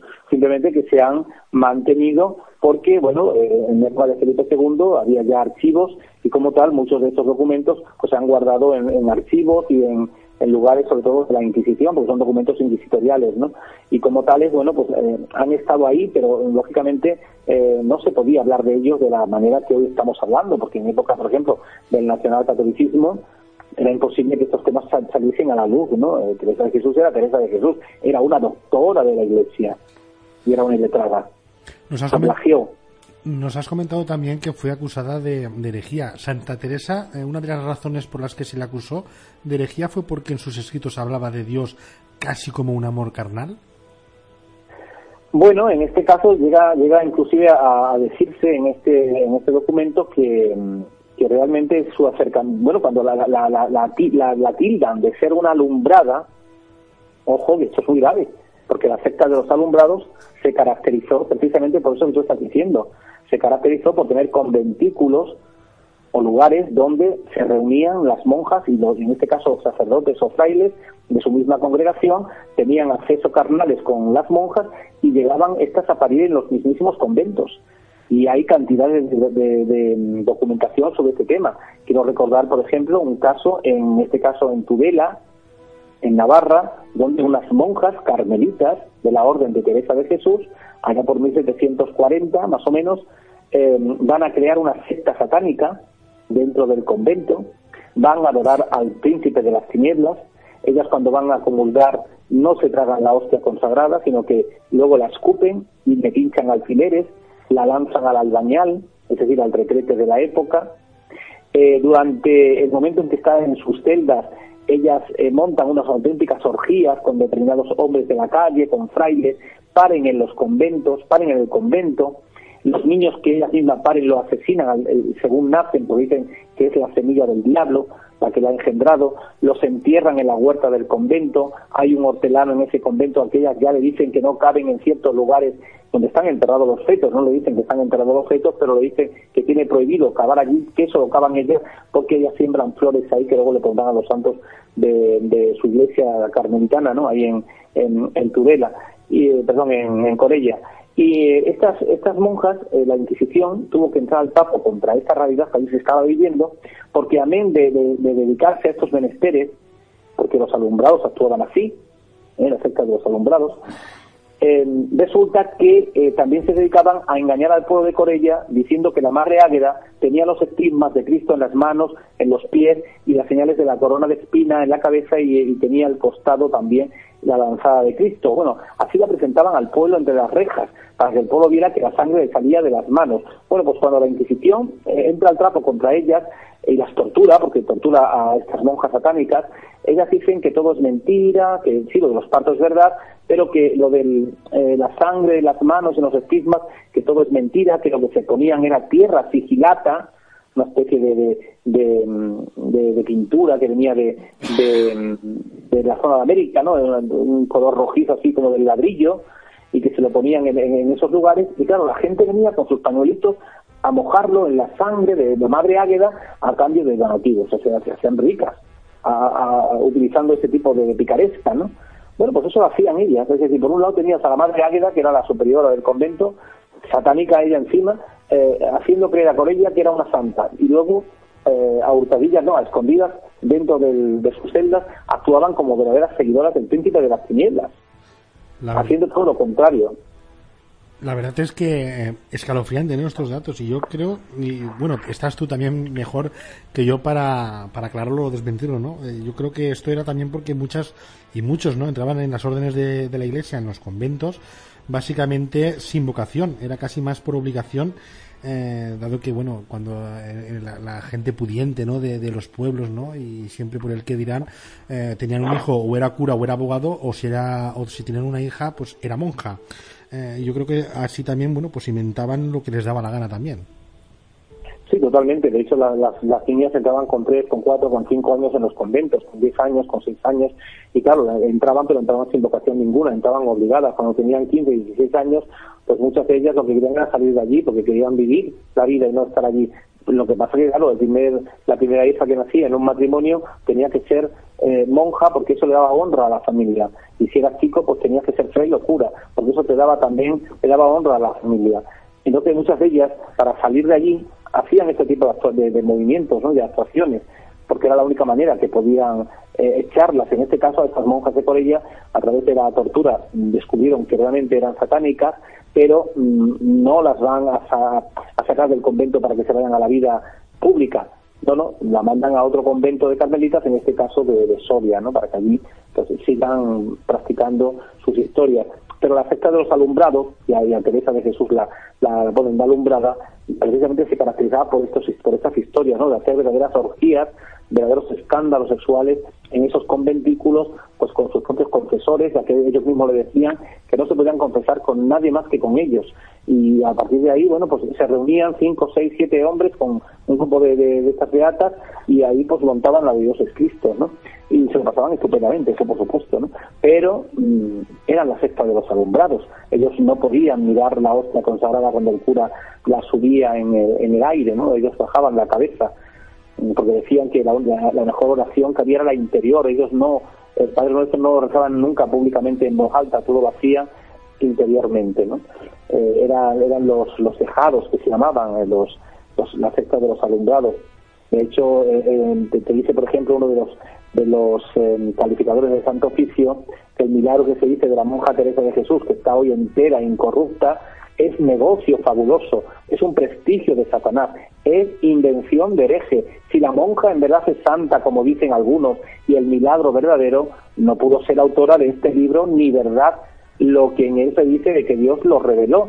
El libro es corrupto y contiene manifiestas herejías propias de sectas mande vuestra alteza que lo vean teólogos para que opinen de esos escritos y si no entendieren el sueño herético que hay en ella, yo lo daré a entender cuando se me mandare. Hay en el libro iniquidad y herejías secretas que andan escritas en latín y en romance, que son las fuentes corruptas donde beben los raposos herejes de este tiempo. Toma ya, y esto lo firma un 26 de agosto de 1589 Fray Alonso de la Fuente. Bueno, pues yo creo que asombroso, eh, escalofriante los datos, sobre todo estos últimos datos sí que son escalofriantes. Y yo creo que nos has dado, bueno, pues una lección de historia a, todos los que conocíamos algo y nos faltaban datos, ¿no? Evidentemente, esta noche creo que hemos eh, creado un poco más del puzzle, ¿no? Hemos puesto más piezas eh, encajadas correctamente para comprender la historia y para comprender también, eh, bueno, pues cómo se interpretaban esas escrituras, esas antiguas y sagradas escrituras. Fermín, mm, te doy las gracias enormemente por haber querido participar esta noche eh, que estamos en fiestas y que bueno que es la Semana Santa. Y creo que ha sido un programa muy especial y creo que despejará muchísimas dudas a muchísimos que como yo faltaban datos. Y también habrá a quien les va a crear muchísimas más dudas. Y yo creo que sobre todo pues habrá esa polémica no porque hablar de estos temas bueno pues siempre acarrea esa polémica que hay en torno a, toda esta vida, ¿no? Tanto de Jesús de Nazaret como de Jesucristo y como los posibles, bueno, pues como por ejemplo ese hermano gemelo de Jesús, ¿no? Que yo creo que a mí ahí me has despertado muchísimas curiosidades de las que tenía y creo que me han, me han despejado muchísimas respuestas, sinceramente, de, de esa perspectiva de cómo vemos a Jesús de Nazaret y cómo vemos a Jesucristo, evidentemente. Pues nada, esa ha sido la misión y de eso se trataba. Y nada, pues oye, todo el mundo tiene derecho a opinar y a, pensar y a hacer lo que ellos consideren, es todo respetable. Yo lo, que he intentado ha sido aportar esta otra parte de la historia, del Jesús histórico, el que existió realmente y no el que a posteriori pues se nos ha hecho se nos ha hecho creer, ¿no? Que al final triunfó ¿no? porque bueno pues las guerras y determinados movimientos militares hicieron que eh, se fuese eh, conquistando terrenos en nombre de, Dios y a través de, cruzadas, etcétera, etcétera, de la Inquisición, pues se llegó a lo que hoy es el cristianismo. Pero vuelvo a repetir ese dato que dije al principio, donde realmente tendría que haber funcionado y de una manera total y haber calado ese mensaje de ese Jesucristo, sería allí donde predicó, y sin embargo, Israel al día de hoy no es cristiano. Exactamente, nos quedamos con, donde menos, esa reflexión. Es donde, menos, es donde menos cristianos hay. Y donde más guerras hay también. Por lo tanto, ese, ese Jesucristo fue un fracasado en Israel. Exactamente, nos quedamos con esa reflexión que nos acabas de apuntar, Fermín, y la apuntamos para que todos nuestros queridos oyentes también bueno, pues la tengan en consideración. Fermín, muchísimas gracias y es un placer tenerte y te esperamos a la vuelta. Nada, cuando me necesitéis aquí estaremos prestos. Un placer, venga, buenas noches. Buenas noches.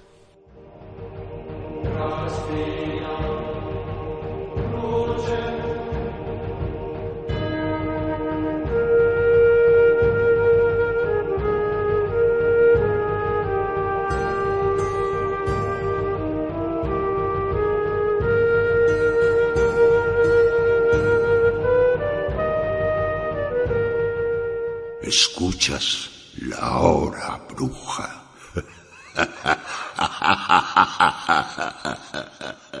Misterios y leyendas con Raúl Andrés.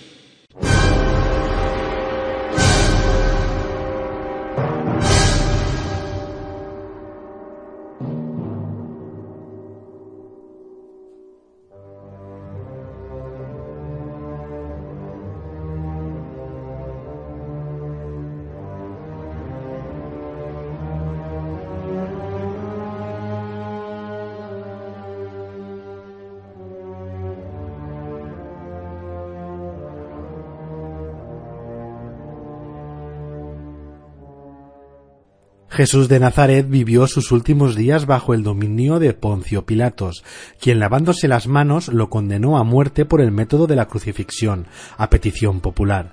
Apaleado, castigado con latigazos, coronado con espinas, apedreado, portador de su propia cruz y crucificado, era el máximo castigo que por aquellas fechas el imperio romano tenía como método de ejecución una muerte lenta, agónica, dolorosa y humillante en la que la crueldad de las heridas fácilmente podía hacer que un hombre muriera antes incluso de llegar a ser crucificado. Muchos fueron los que murieron por estos métodos tan salvajes y sanguinarios, pero sin duda una de las muertes que más trascendió por este método fue la de Jesucristo. Vamos a contar un breve resumen de lo que fue estas últimas horas de este hombre, ya que después Paco Granados y Ramón Moles nos darán detalles necesarios y más extensos de la muerte y pasión de Cristo. Señoras, señores, con todos ustedes, Jesús de Nazaret, la ejecución más injusta.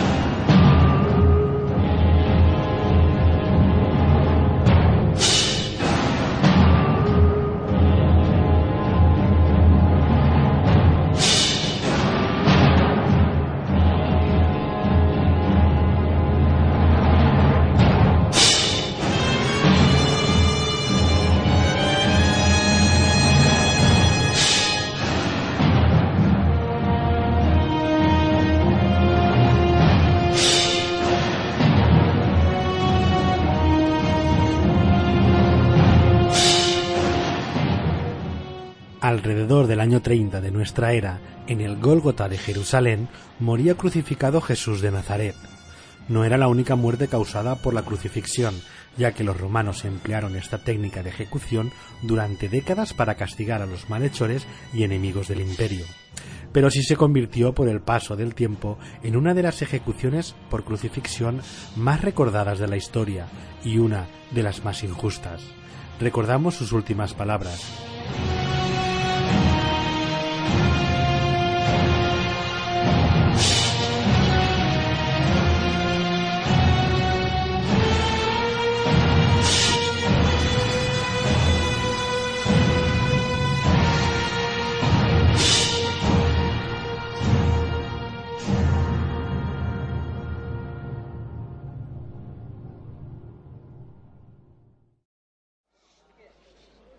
Como muestra de su magnanimidad y su benevolencia, nuestro emperador ha decidido que la costumbre de liberar a un recluso condenado a muerte en honor de vuestra Pascua continuará. Tenemos dos reclusos. Uno Jesús de Nazaret, acusado de traición por autoproclamarse rey de los judíos. ¿Puedes hacer ahora milagros, Jesús? ¡Mirad! ¡Mirad a Jesús de Nazaret! Si alguien grita por ese blasfemo que se prepare. ¡Miradle, el rey de los judíos! ¿Qué le ha pasado? ¿Tú te llamas rey? Oh, Barrabás, acusado de sedición y de matar a un soldado romano. ¿Ese es al que llaman el Hijo de Dios? ¡Barrabás! ¡Liberad a Barrabás! ¡Barrabás! ¡Es uno de los nuestros! ¡Queremos a Barrabás! ¿Por qué no te liberas tú mismo, Jesús? ¿A cuál de los dos queréis que liberemos? ¿A Jesús de Nazaret? No podemos permitir que le maten. ¿Culpable de proclamarse rey de los judíos? ¡Y lleva corona! ¿O a Barrabás? ¡Liberad a Jesús! ¡Es el verdadero profeta! ¡Liberad a Barrabás! ¡Es nuestro Salvador! ¡Liberadle! ¡Jesús es un falso profeta! ¡Es un falso profeta! ¡Nos ha traicionado! ¡Matad al Nazareno! ¡Jesús! ¡Jesús! ¡Queremos a Barrabás! ¡Liberad a Barrabás! ¡Barrabás! ¡Jesús! ¡Jesús! ¡Barrabás! ¡Jesús! ¡Cállate, ratera! ¡Ah! ¡Liberad a Barrabás! ¡Liberadle! ¡Liberad al Nazareno! ¡Es el verdadero profeta! Pilatos, no liberarás a Barrabás, un asesino y enemigo de Roma. Me pregunto, ¿quién es el enemigo? ¡Tenemos que salvar a Jesús de Nazaret! ¡Que haga uno de sus milagros y se libere! ¡Vamos! ¿A qué esperas? Que quede escrito que Jesús de Nazaret es culpable de traición por proclamarse rey de los judíos y es condenado A ser crucificado. ¡Bien! ¡Y ahora liberad a Barrabás! ¡Ah! ¡Ah! ¡Ah! ¡Ah!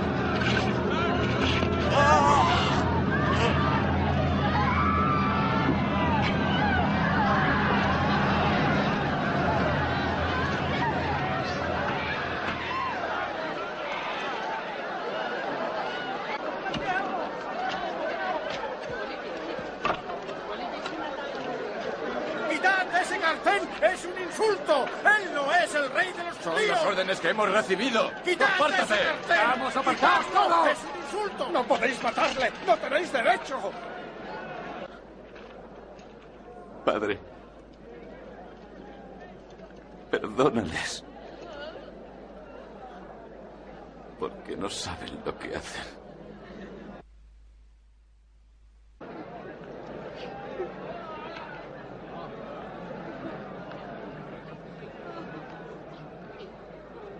Si eres lo que dices que eres. Si eres el Mesías. ¿Por qué no te salvas tú?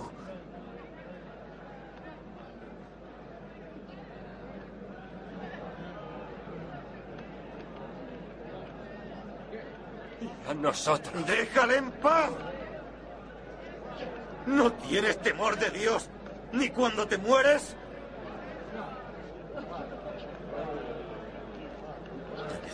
Morir. Porque recibimos el justo castigo por nuestros crímenes. Pero este hombre no ha hecho nada malo.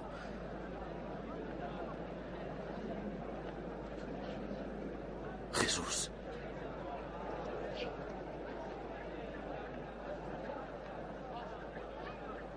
Recuérdame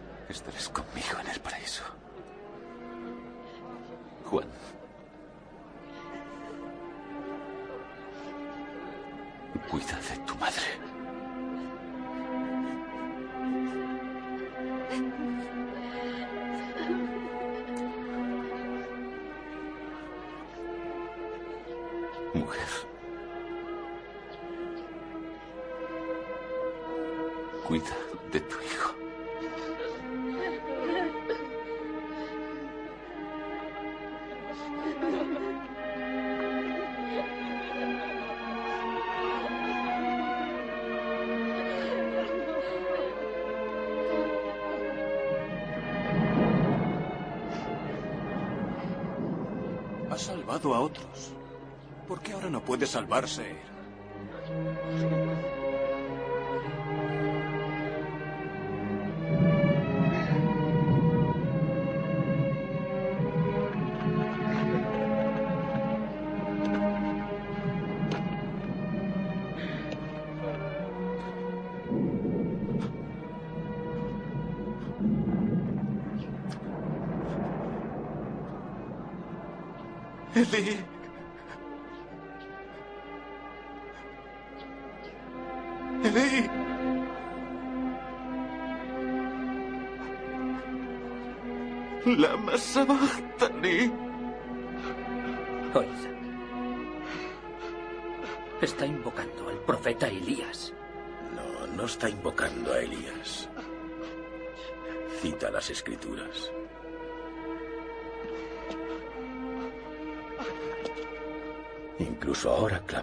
la cruz cita las escrituras. E incluso ahora.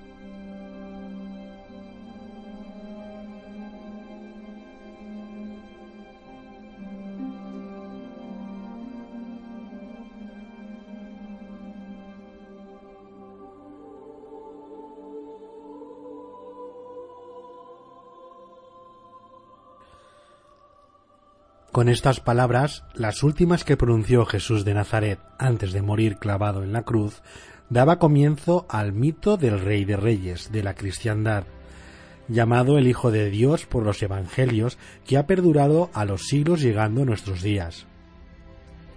Hoy es venerado en multitud de lugares del mundo y es recordado como la Pasión de Cristo, en donde se celebra la Pascua de su resurrección. Esta semana es la más importante para los cristianos creyentes, con todo el respeto que se merece un credo religioso. Haremos un repaso por los hechos históricos que reflejan sus últimos días, llamado la Pasión de Cristo. El hombre que para los católicos es el Hijo de Dios y para otros un profeta que transmitió un mensaje que trascendió a su tiempo. Él dijo, ama a tu prójimo como a ti mismo. Para repasar la pasión de Cristo tendremos a Paco Granados que nos explicará cómo se desarrolla y cómo es venerado a día de hoy en diferentes ciudades a modo de procesiones y actos religiosos. Y nuestro amigo Ramón Moles nos acercará lo que pudo haber sido un informe forense de su muerte.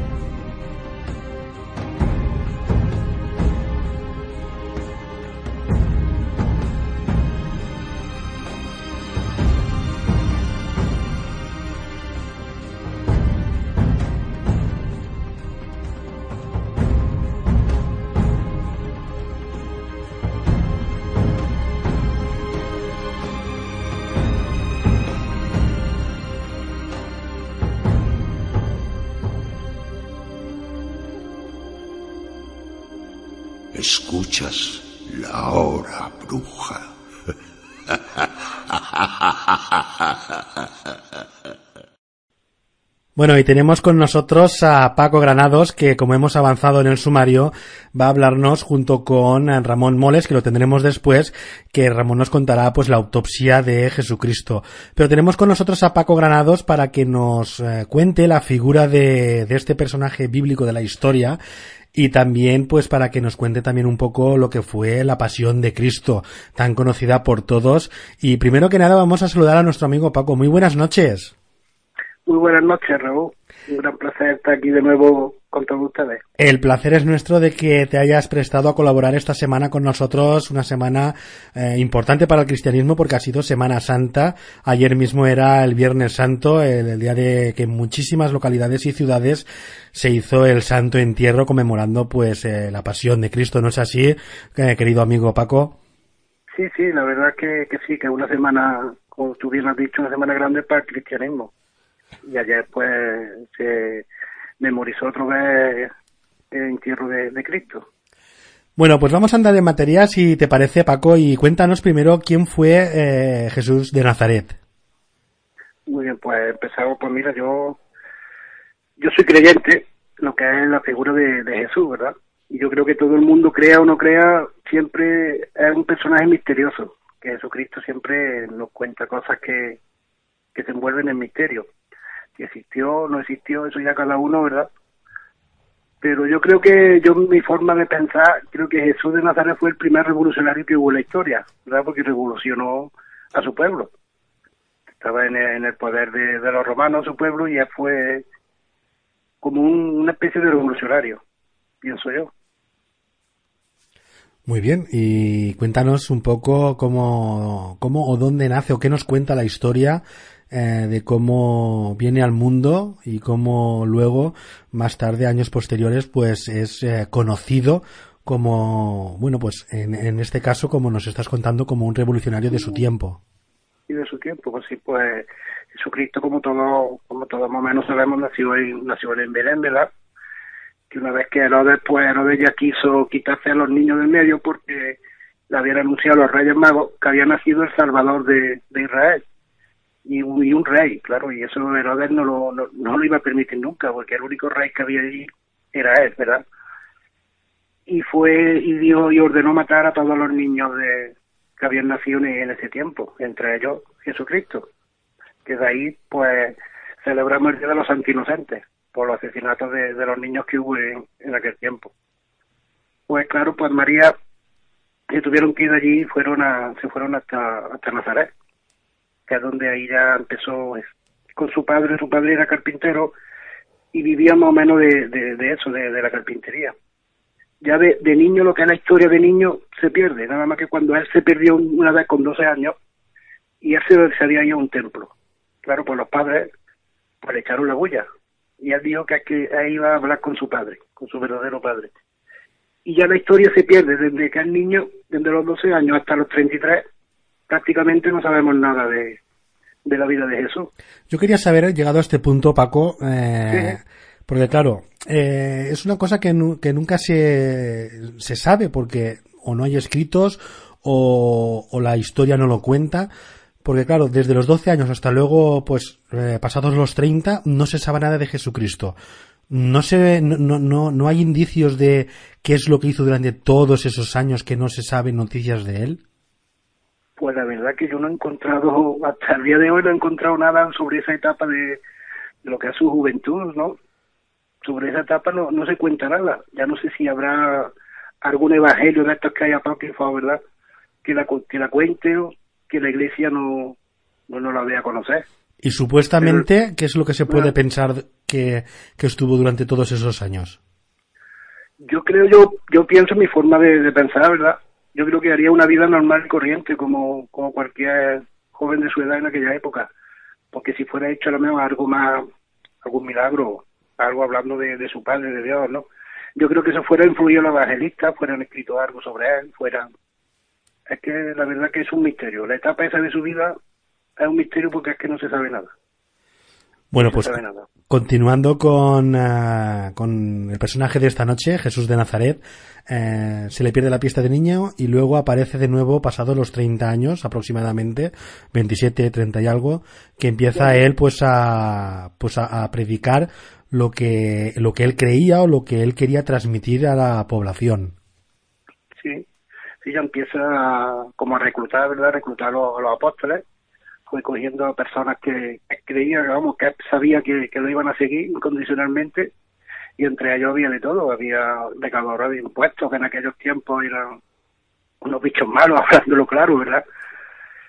A pescadores, a gente humilde, a gente que, que querían seguirlo.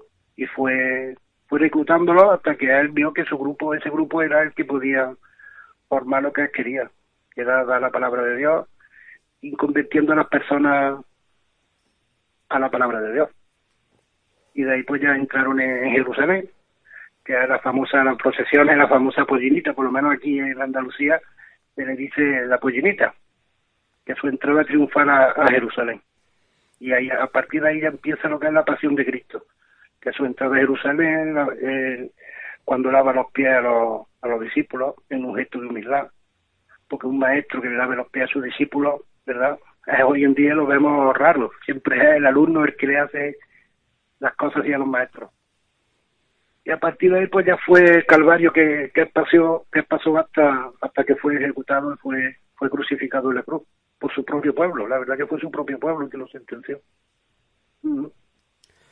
Bueno, llegamos a la noche del Monte de los Olivos, donde es prendido y apresado por las autoridades eh, romanas.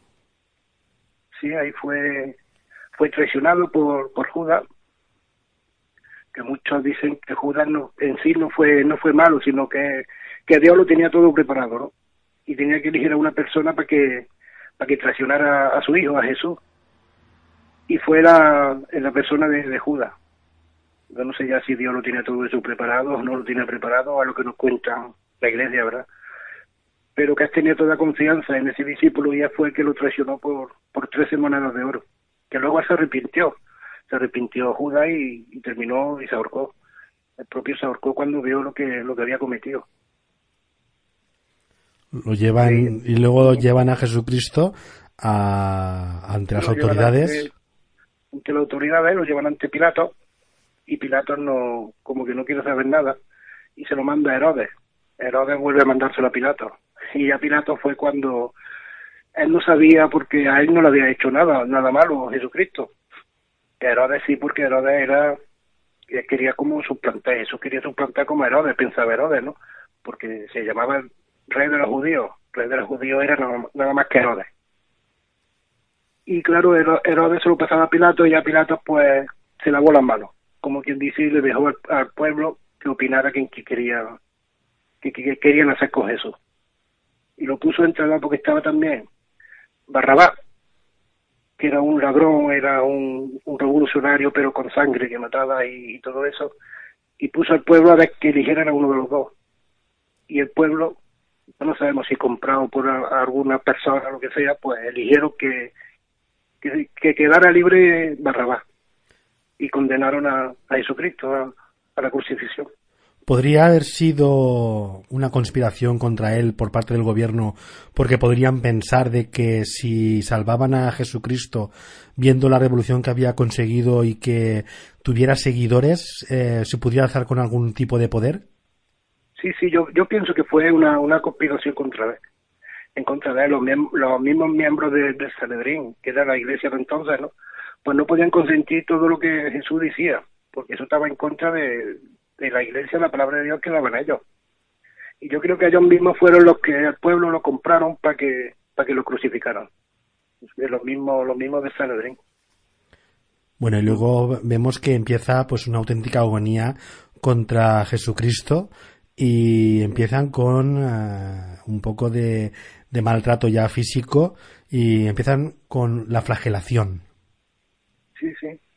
Ya empiezan a darle castillo. Eh, Pilato ya lo dio a las manos de, los soldados. Y los soldados, pues, esta gente antigua, antigua ya sabemos que lo único que querían era guerra, lo único que hacían era matar personas y eso. Y se ensañaron con él, se ensañaron con él porque antiguamente se mataba crucificando a las personas. Pero de la forma que lo hicieron con Jesucristo, eso fue, fue ya demasiado. Ya que se, un montón de latigazos, la corona de espina que le pusieron, que tuvo que subir al Monte Calvario cargado de la cruz, con toda la paliza que ya llevaba, y se llevaba de por sí. O sea que fue algo, algo inhumano lo que hicieron con él, la verdad que sí. Llega hasta el Golgota, en, eh, allí en el Calvario, y es crucificado. Cuéntanos un poco cómo fue la muerte agónica de, de Jesús de Nazaret. Sí, la muerte fue no es como muchas veces nos la cuentan aquí, ¿no? una cruz muy alta, ¿no? La sí es alta, ¿no? Pero la cruz estaba más o menos a un metro de, del suelo, porque eso también ayudaba luego a los animales comerse los cuerpos de los crucificados. Porque tuviera una altura, no era una cruz alta, alta, sino más o menos como te he dicho, sobre un metro sobre el suelo estaba crucificado. Y la crucifixión fue fue eso, fue pusieron sus dos clavos en cada mano, no en la, no en la palma como, como solemos ver, sino, sino un poquito más, más para arriba. Si, si lo crucifican en la palma sabemos que eso se desgarra, ¿verdad? Y se fuera desgarrado de su propio peso. La crucifixión estaba un poquito más para arriba de la muñeca, a la altura de la muñeca, es donde, donde se crucificó. Y también los pies, le cruzaron los pies y también le pusieron, le pusieron su, su clavo, o sea que eso tuvo que ser doloroso. Y para colmo, pues ya le clavaron la lanza en el costado, la lanza de los giros. Se la clavaron también en el costado para que, para que suspirara ya y, muriera. Hemos eh, querido llamar a este programa de esta noche eh, Jesús de Nazaret, eh, la muerte más injusta. ¿Tú crees que, que, fue así?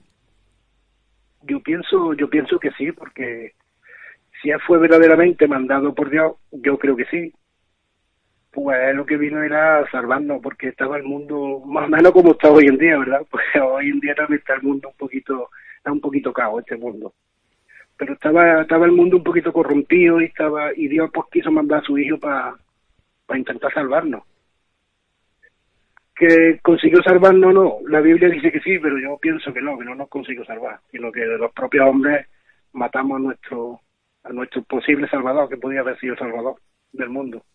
Porque el mundo yo pienso que está cada vez, cada vez más peor. Una ejecución injusta, por lo tanto. Una ejecución injusta, sí. Yo pienso que sí, porque él vino a ayudarnos y, y las personas de aquel tiempo pues no, no lo dejaron. Bueno, se lo quitaron del medio. Llegado a este punto, vamos a comentar ahora con nuestro amigo Paco Granados cómo llega a nuestros días eh, todo, todo esto de la Semana Santa. Cuéntanos un poco los pasos más importantes que cualquier ciudad, eh, por lo menos aquí en España, eh, tienen en sus calles para conmemorar la muerte y pasión de Jesús de Nazaret. Pues mira, yo creo que los pasos más importantes, primero, yo creo que en todas las ciudades tenemos, como te he dicho, la, la pollinita, que se llama así porque va, va Jesucristo entrando en Jerusalén y va subido en lo alto de, de un burro. Y la acompaña, por lo menos aquí en mi pueblo, aquí en Cabra, la acompaña un burro chiquito que se llama Pollita. Exactamente, sería como por ejemplo, como por ejemplo en otras regiones podría llamarse el Domingo de Ramos o la procesión de las Palmas. Sí, la procesión de las palmas también, porque en todos sitios hay palmas. Aquí también llevamos palmas y prácticamente en todos lados hay, la procesión de las palmas también. Continuando con los pasos procesionales que podemos ver en cualquier ciudad de, España, ¿qué más pasos podríamos eh, destacar? Destacar más que todo, y yo creo que hay mucho que debería haber un poquito menos, porque aquí, por ejemplo, en mi pueblo hay cuatro o cinco crucificados.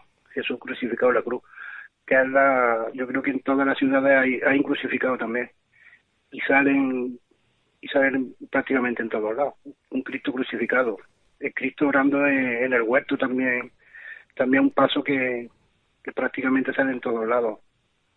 Eh, Jesús lavando los pies a, a los discípulos, el lavatorio, Aquí le decimos el lavatorio. Bueno, tiene un nombre muy largo, sabes que la cofradía tiene un nombre muy largo. Sí, la verdad es que sí. Bueno, también se podía destacar la Santa Cena, el, Santo Cáliz, la Santa Faz, eh, pasos como por ejemplo la Dolorosa o la Virgen de la Esperanza. Eh, Virgen de la Soledad. La Virgen de la Soledad. El Cristo de la, Buena Muerte. La Esperanza de Triana, Esperanza Macarena, Cristo de la Sentencia, el Beso de Judas, prácticamente hay todo lo que se dice en la Biblia, ¿verdad?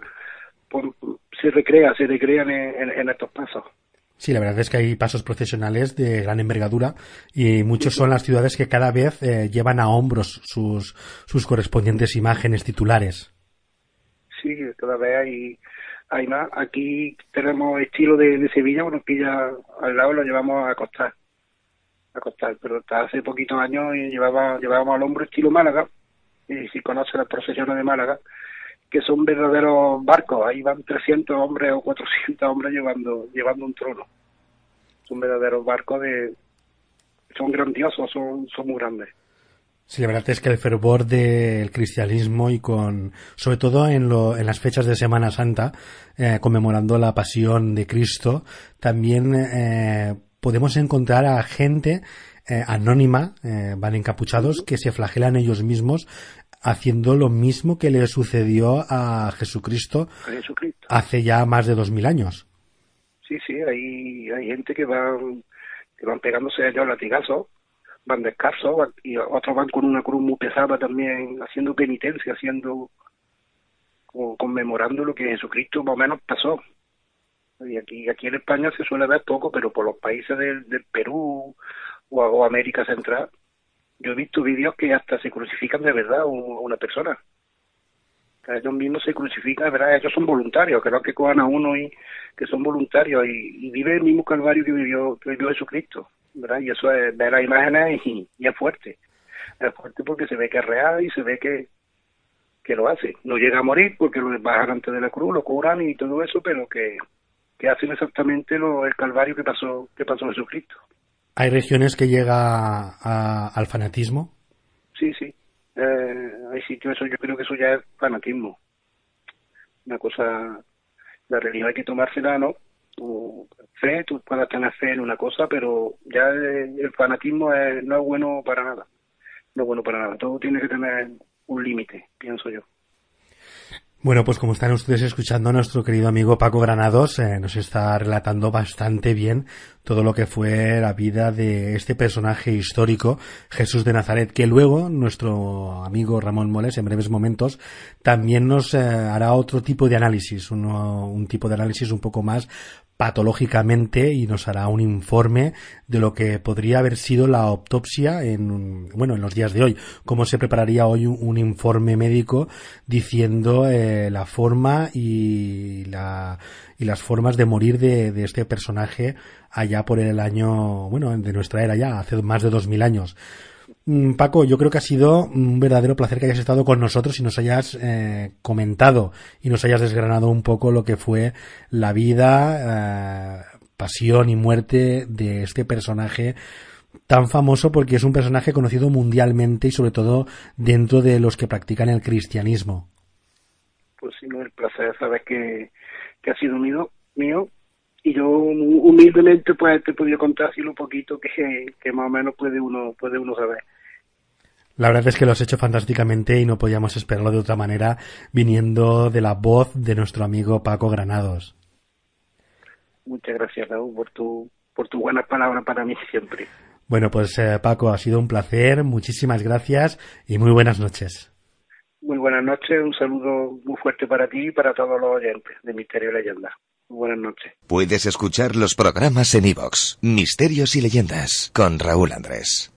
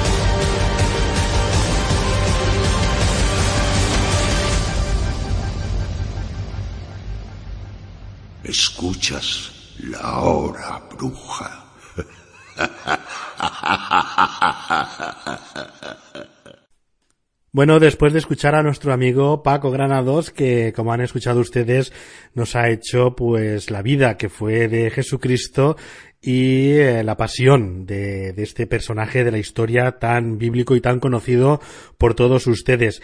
Pero tenemos ahora con nosotros a Ramón Moles, que bueno, pues él nos va a contar un poco más la autopsia de este personaje bíblico que fue Jesucristo y más médicamente y más técnicamente nos va a hablar nuestro amigo Ramón. Pero primero que nada vamos a saludarle. Muy buenas noches. Hola, buenas noches Raúl, ¿cómo estamos? Felices Pascuas y feliz Semana Santa. Igualmente y encantados de que estés esta noche con nosotros eh, después de ya, bueno, ayer mismo fue eh, Viernes Santo, el Santo Entierro, pero bueno, esta noche ya entramos en materia para, bueno, pensábamos que era un programa que deberíamos de hacer, eh, ya que esta semana ha sido pues dedicada a la, a la pasión de, de Cristo. Y bueno, eh, Ramón, yo creo que debemos de empezar a entrar en materia y que, bueno, empieces a contarnos un poco la vida de, de este personaje bíblico, de este personaje de la historia conocido en todo el mundo y la, la insignia, y, y, la insignia de, de lo que es el cristianismo. Discúlpame un poquito porque ayer acabamos tarde el Santo Entierro, como tú has comentado, y, estamos un poquito, un poquito constipados, pero bueno. Estamos todos igual, estamos todos igual. Pues nada, pues eh, fundamentalmente este este hombre, este este revolucionario de su tiempo, Jesús de Nazaret, pues eh, sufrió una ejecución que fue la más famosa de la historia y fue como todo el mundo sabe, pues pues eh, el crimen o la ejecución más injusta, pues y, más famosa de, de la historia, ¿no? Entonces, pues en los albores del siglo I en Palestina era un territorio pues eh, turbio y violento, controlado por, por el Imperio Romano, porque después de, siglos anteriores, pues ya por fin les había costado eh, dominar Judea, pero al final consiguieron dominarla, por supuesto, a base de masacrar judíos y muchas personas. Y eh, sobre, sobre, el, sobre el año 27, de, antes de, de sobre el año 27 del siglo I, después de Cristo, claro, pues, eh, pues surge eh, un, un, profeta, un, profeta que es Juan el Bautista, el cual pues se enfrenta a las autoridades romanas e incluso con Herodes Antipas, que era pues el, el gobernador de, de, de Judea de aquel entonces, era sucesor de Herodes el Grande, y entonces eh, este hombre, que era el que el famoso bautista que bautizaba a la gente en el, río, que era el que eh, anunciaba que eh, próximamente vendría un Mesías, como había pasado en otras ocasiones de la historia, pues esta persona fue también ejecutada por Herodes el Grande pero uno de, decapitado, como, como todo el mundo conoce por la historia, pero uno de, de, sus seguidores, que también era un profeta y era un hombre santo y un sanador de enfermos, eh, es el, conocido Jesús de Nazaret, que nació en Belén y luego, pues eso, él vivía en Nazaret con, su, con su, sus padres, con José y María, era carpintero como su padre, y eh, fue, eh, viajó por toda, por toda Palestina, pues por toda Judea, eh, predicando pues su, su, su, doctrina de la no violencia y de la igualdad entre, entre las personas, ¿no?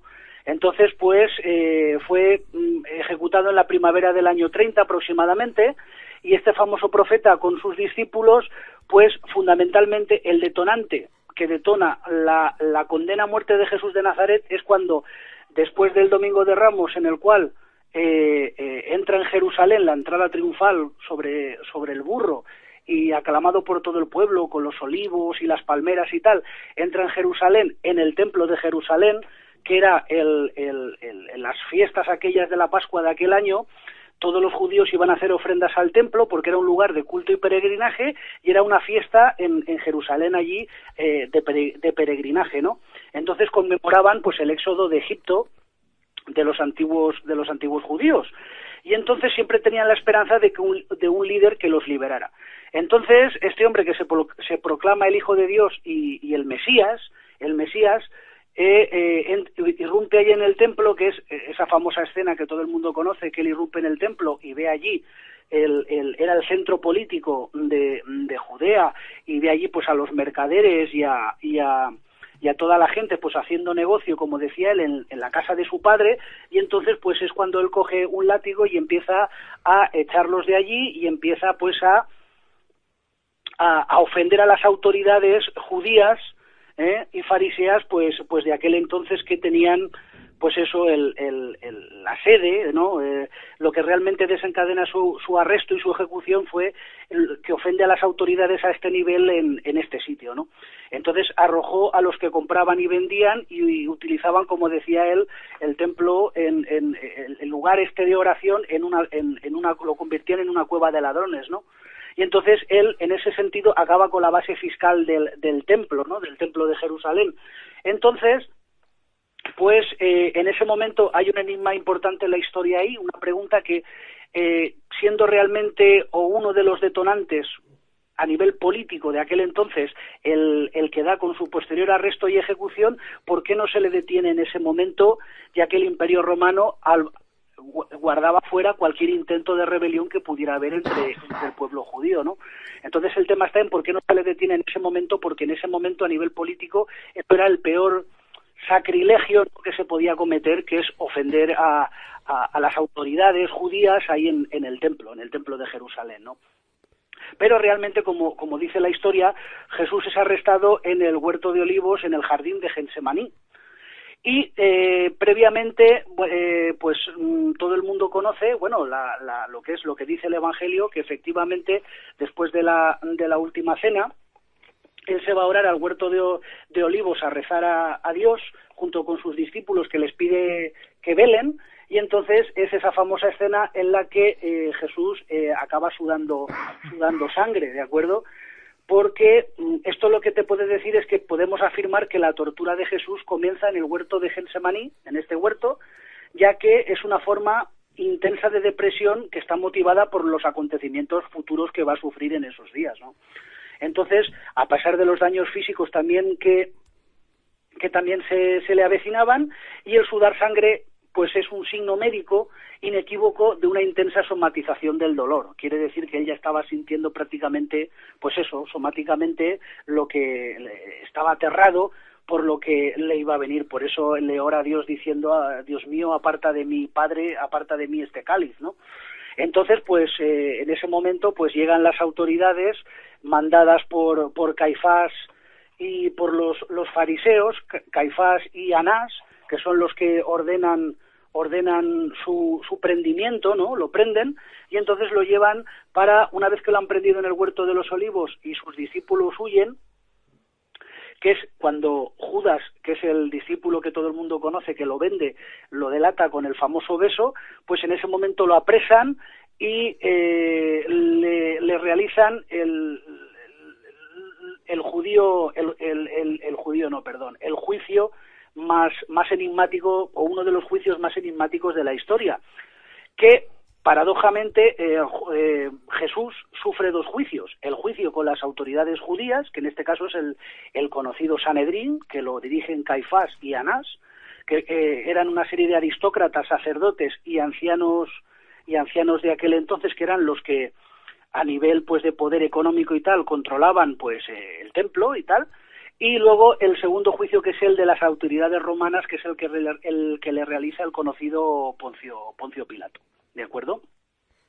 Entonces, eh, eh, Jesús pues eh, es, hallado culpable de blasfemia en este primer juicio, en el del Sanedrín, y cuando pues eso le preguntan lo que aparte de lo que ya había realizado en el templo con la expulsión de los mercaderes y tal fundamentalmente lo, lo, condenan a blasfemia porque eh, lo, lo, lo, lo, lo, lo, acusan de blasfemia porque él se auto se autobautiza o se auto se autoproclama pues eh, hijo de Dios hijo de Dios. Entonces el Sanedrín no podía imponer la pena de muerte y sí que lo llevan eh, a, Poncio Pilato al gobernador de Roma para intentar eh, pues eso que le den la pena de muerte y crucificarle y, y eliminarle de acuerdo lo que pasa es que lo llevan ante Poncio Pilato y entonces Poncio Pilato no encuentra realmente indicios indicios de que sea culpable de los hechos, porque ni él apostaba por la religión judía ni nada de eso. Entonces, lo que realmente la famosa esa escena que Pilato se lava las manos, realmente eh, eh, eh, lo que sí que puede encontrar que puede haber indicio de delito es cuando le pregunta si era rey y entonces era un acto revolucionario proclamarse rey sin, reconocer al, emperador de, al emperador de Roma, ¿de acuerdo? Entonces, pues claro, esto es lo que eh, tiene que ceder ante la demanda de, los fariseos y entonces eh, crucificarle. De hecho, incluso les da elegir la famosa escena en la cual como para la Pascua liberaban siempre a, otro reo de muerte, el pueblo prefiere que se, se elimine, que se libere a Barrabás, en vez de a Jesús. Entonces, esa conocida escena en la cual pues Jesús queda queda condenado a muerte y Barrabás pues pues es liberado. Claro, porque hay que decir que eh, fue crucificado porque era la, la, técnica de ejecución que utilizaban los romanos en aquella época, ¿verdad? efectivamente, de hecho, la técnica de crucifixión no la inventaron los romanos ya se hacía siglos con anterioridad. Pero efectivamente la crucifixión era la pena, mm, el, método de, muerte, ¿no? El método de tortura peor que había para, para una persona que se le condenaba a muerte. Y a Jesucristo lo condenan al peor, al peor, al, peor método, de ejecución. Método de ejecución, efectivamente, de, de, aquel entonces. Porque es una muerte que no es rápida, sino es una muerte agónica y que muera delante en exposición, sea siempre un reclamo para aquellos que, que, que, que, se ocurra hacer algo parecido que no lo hagan y entonces pues eso eh, eh, eh, lo que consiguen es atemorizar a que otro que se que, que, que se considere una persona revolucionaria de esta tema de, este, de esta forma va a acabar igual de acuerdo entonces pues eh, ese momento pues nada lo condenan lo condenan a muerte y eh, aquí empieza un poquito el, las torturas, porque hay que destacar también que en el, en el primer, antes de llevarlo al, ante el Sanedrín, en casa de, Anás, a Jesucristo ya le propinan una famosa bofetada, que es la que le produce un hematoma en el ojo y lesiones ya en la cara, ¿de acuerdo? que fundamentalmente dicen que es una bofetada y tal, pero seguramente sería incluso con un palo o un puñetazo, porque lo que las, las lesiones que demuestra la sábana santa implican que no es una lesión que se hiciera solo con una bofetada, ¿de acuerdo? Entonces, pues, eh, le condenan a la flagelación y a la crucifixión, le condenan a estas dos torturas, ¿de acuerdo? Flagelando al reo de muerte lo debilitan, antes de que muera agonizando eh, en una cruz por asfixia o, que no pueda respirar debido a que debe para incorporarse tener que coger aire y entonces claro la persona debido al dolor y debido al agotamiento y a la pérdida de sangre poco a poco va va desfalleciendo de acuerdo va va va, va muriendo en agonía de acuerdo entonces, eh, así debilitan a la persona y evitan que tenga resistencia, ¿de acuerdo? Es la manera romana que tenían que aparece pues en los escritos y tal. Para la flagelación, que es la primera tortura que le hacen a Jesús, que es lo atan a, la famosa columna, y entonces eh, una serie de, de, soldados romanos con un látigo de cuero que en estos, que en estos casos los, los reservaban a esclavos y rebeldes, ¿vale? Son látigos de cuero que en las puntas tenían trozos de hueso, puntas de plomo o incluso trozos de cristal, para que al azotarlos hicieran más lesión, eh, despellejaran, entre comillas, todo lo que es el tejido cutáneo, toda la piel e incluso el tejido, la fibra muscular.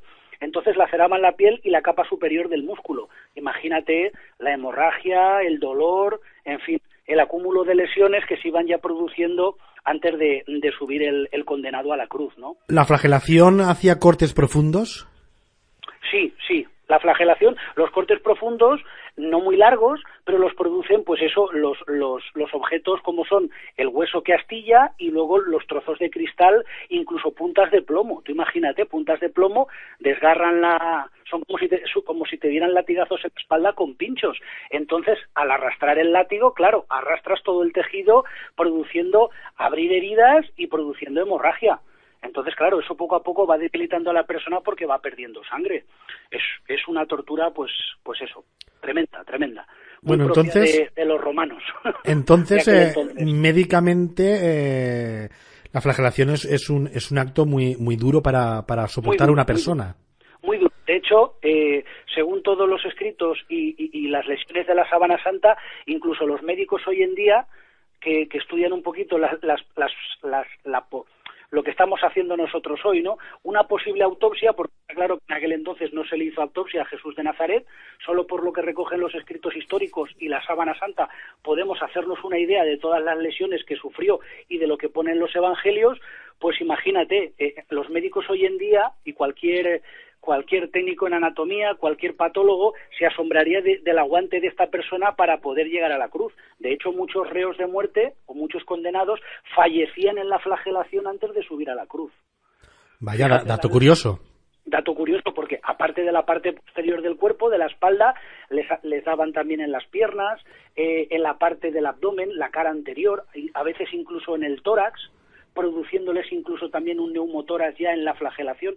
Un neumotoras es acumulación de aire en lo que es la pleura y el pulmón que cuando el látigo da en la parte de adelante y va arrancando pues todos los tejidos y toda la piel, pues claro, eso poco a poco a la persona va entrando en un shock hipovolémico, va, va entrando en shock, perdiendo aparte de, de sangre líquidos y la persona poco a poco va va desangrándose y, va quedándose cada vez más debilitada hasta que incluso fallece. Y eso sin contar el dolor que implica, porque el dolor también puede hacer que la persona entre en shock. ¿Vale? El shock, para los que no lo entiendan, es una patología que lo que consiste es en que la sangre no llega a su destino, no llega a las células. Entonces la persona poco a poco va falleciendo. Es un estado clínico grave. Bueno, después de la flagelación, eh, nos ha contado anteriormente Paco Granados eh, la pasión de Cristo, pero médicamente, eh, desde que de, el, el, calvario que llega hasta llegar arriba, hasta que lo crucifican, eh, bueno, pues es un, es un camino de, de golpes, de, de insultos, de, claro. de, de, bueno, de aberraciones a, a la persona. Médicamente, esos golpes, esas pedradas, porque también le, le echaban pedradas, le echaban piedras, eh, ¿cómo, cómo, sí, porque a ver, para centrarnos un poco, médicamente eh, las piedras eh, y los golpes que azotaban los romanos y la gente allí congregada al paso de, de, Jesucristo hasta llegar arriba al Calvario para que lo crucificaran. Estos golpes médicamente, ¿cómo, cómo los asume una persona, tanto física como psíquicamente? Porque eh, mentalmente también una persona, al recibir esta, esta, esta aberración, también sufriría problemas de, de, de, de la mente, ¿no? Claro, es que efectivamente lo que es el, el suplicio de Jesús, pues eh, empieza a las nueve aproximadamente de la mañana de, ese viernes y dura hasta las tres de la tarde eh, al mediodía, que es oficialmente cuando, cuando fallece. Es una muerte lenta y agónica. ¿De acuerdo? Entonces, efectivamente, se producen también, eh, lo hacen cargar con, con, con, con, la cruz, ¿no? Con los maderos de la cruz, que pesan unos, unos 30 kilos o más, aparte de estar todo flagelado e incluso se nos ha olvidado comentar que posteriormente a la flagelación le colocan un manto de color así rojizo, dicen las escrituras, en modo de burla, y le colocan una, una corona de espinas, una corona de espinas que efectivamente con un palo se las fijan, eh, que claro le producen aparte de, incluso angustia y porque claro pinchan lo que es toda la, la bóveda craneal, el cráneo y eh, con la posterior hemorragia, las, la, la, las, penetraciones de los pinchos dentro del cuero cabelludo, efectivamente, y continúa sangrando. Es como una flagelación mmm, continua, continua en, en, la cabeza. Después de que han pasado a flagel, de que le han flagelado todo el cuerpo, pasan a flagelarle entre comillas con este instrumento la, la cabeza, ¿no? La corona de espinas eh, mm. hace cortes me, menos profundos que, por ejemplo, la flagelación. Claro, menos profundos pero claro, dentro de, su, de su zona, ¿de acuerdo? Pero también penetran incluso en, el, en, en la zona del cráneo. Entonces continúa con la hemorragia y sobre todo el dolor. Aquí sobre todo el suplicio de Jesús se le suma, aparte de los traumatismos de las caídas, porque también sufre tres, ca tres caídas por las calles de Jerusalén mientras sube al Bólgota, al Calvario, aparte de las pedradas y de, y de los latigazos que le, que le van dando los romanos, pues eh, sufre, eh, aparte de la penetración esa de espinas, pues esas caídas y, y continuamente pues todo el todo el, el, cargar con el peso. Efectivamente ya le costaría respirar porque claro solamente respirar con todas esas lesiones ya te da dolor. Si encima te hacen que cargues una madera que pesa 30 kilos o más pues imagínate, eh, eh, tuvieron incluso que pedir a, al famoso Cirineo, a, a Simón Cirineo, que era un, un, judío que pasaba por allí con su hija, y, le, lo, obligaron los romanos a que ayudara a Jesús a llevar la, el, la cruz, ¿no? Que es que no podía ya, es que incluso vio, vio el, el responsable un poco de los romanos que iba supervisando el, el trayecto, le dijo y todo que, que mandaran a otra persona porque es que el condenado ya no podía, ya no podía llegar. Y luego efectivamente los kilómetros que separaban la zona de la flagelación de Jerusalén hasta el Monte Calvario que estaba en las afueras de la ciudad. Y psicológicamente, para una persona, ¿cómo debe de ser? Eh, primero, el sufrir eh, la flagelación, sufrir claro. la coronación de espinas y, a, y para más INRI, sufrir llevar la cruz con la que van a matarte. Pues imagínate, imagínate lo que debe de ser para una persona. Fíjate que llegó hasta sudar sangre de, de lo que él sabía que se le avecinaba, tú imagínate si somatizó toda la tortura que le iba que le iba a suponer, ¿no? Porque llegó hasta sudar sangre. Y efectivamente en esos estados puede pasar, efectivamente, incluso hoy en día. La gente puede somatizar e incluso llegar a sudar sangre en estados de, de ese pánico en el cual, pues imagínate todo, eh, eh, es más el miedo, pierdes miedo a morirte, yo creo, antes que a sufrir toda esa agonía que sufrió esta, esta pobre persona. Bueno, entonces podemos decir que sudar sangre ah, es una patología que puede darse el caso, no es nada, no, es nada, no es nada divino. No, no, no, no, no, no, no es nada divino, puede, puede pasar. Igual como luego cuando hablaremos de, del divino costado, que es cuando eh, efectivamente atraviesan a Jesús con una lanza desde lo que es la parte inferior del hígado hacia el corazón para comprobar que ha fallecido, sale, brota de la herida agua y sangre. Eso efectivamente... Es otra eh, patología. Eh, exactamente, eso es, eso es eh, físicamente es posible, ya que debido a todo esto hemos comentado que mm, debido a todas estas lesiones incluso se le creó un hemoneumotoras, quiero decir, se le acumuló agua en la pleura y en el pulmón, aparte de sangre. Entonces, al pinchar a nivel torácico, a nivel de la caja torácica, efectivamente, al quitar la lanza, eh, en vez de producir una hemorragia, pues aparte de, de, la sangre salió también agua. Eso es perfectamente factible, perfectamente factible. No es tampoco nada divino ni nada. Bueno, llega Jesucristo arriba del Calvario, al Gólgota, y, y ya lleva, o sea, lleva sufriendo todo el Calvario, lleva sufriendo ese camino desde, desde la ciudad de Jerusalén hasta allá arriba, de piedras, eh, insultos, latigazos, caídas, la flagelación, y, y le meten tres clavos, dos en las manos y uno en los pies. Este dolor, a, porque este, pues este dolor, este dolor está, eh, eh, es un dolor más. Hombre, Aquí quiero yo desmentir que muchas veces... Es añadido, o sea, es un dolor añadido. Ah, totalmente. Todo es eh, sobre empeorarlo, empeorarlo y sobre añadir y sobre añadir. Se va viendo punto por punto todo el suplicio que padeció este hombre, ¿no?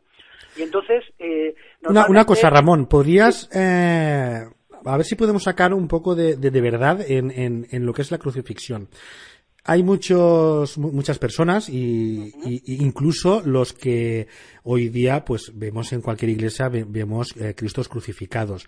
Hay cristos que están crucificados sobre las palmas y hay otros cristos que están crucificados sobre las muñecas.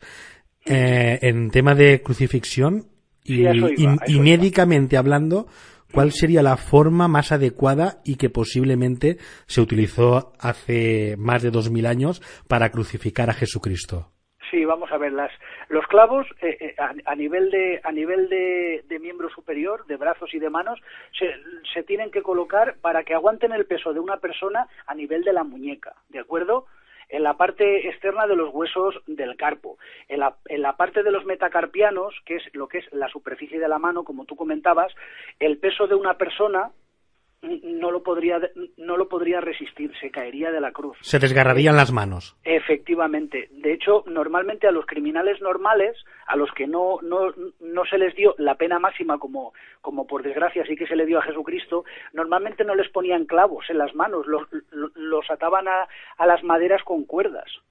¿De acuerdo? Pero a Jesucristo sí que lo, lo clavan con clavos. Incluso a nivel de los pies, que aún, aún incluso podría o nos podemos imaginar que sufriría más dolor incluso que en los de las manos, ya que con un mismo clavo le atraviesan los dos pies, tienen que flexionarle las rodillas y ponerle una base para, poner, para poder tener las piernas eh, flexionadas y poder atravesar los dos pies con un clavo solo, que sería el clavo inferior.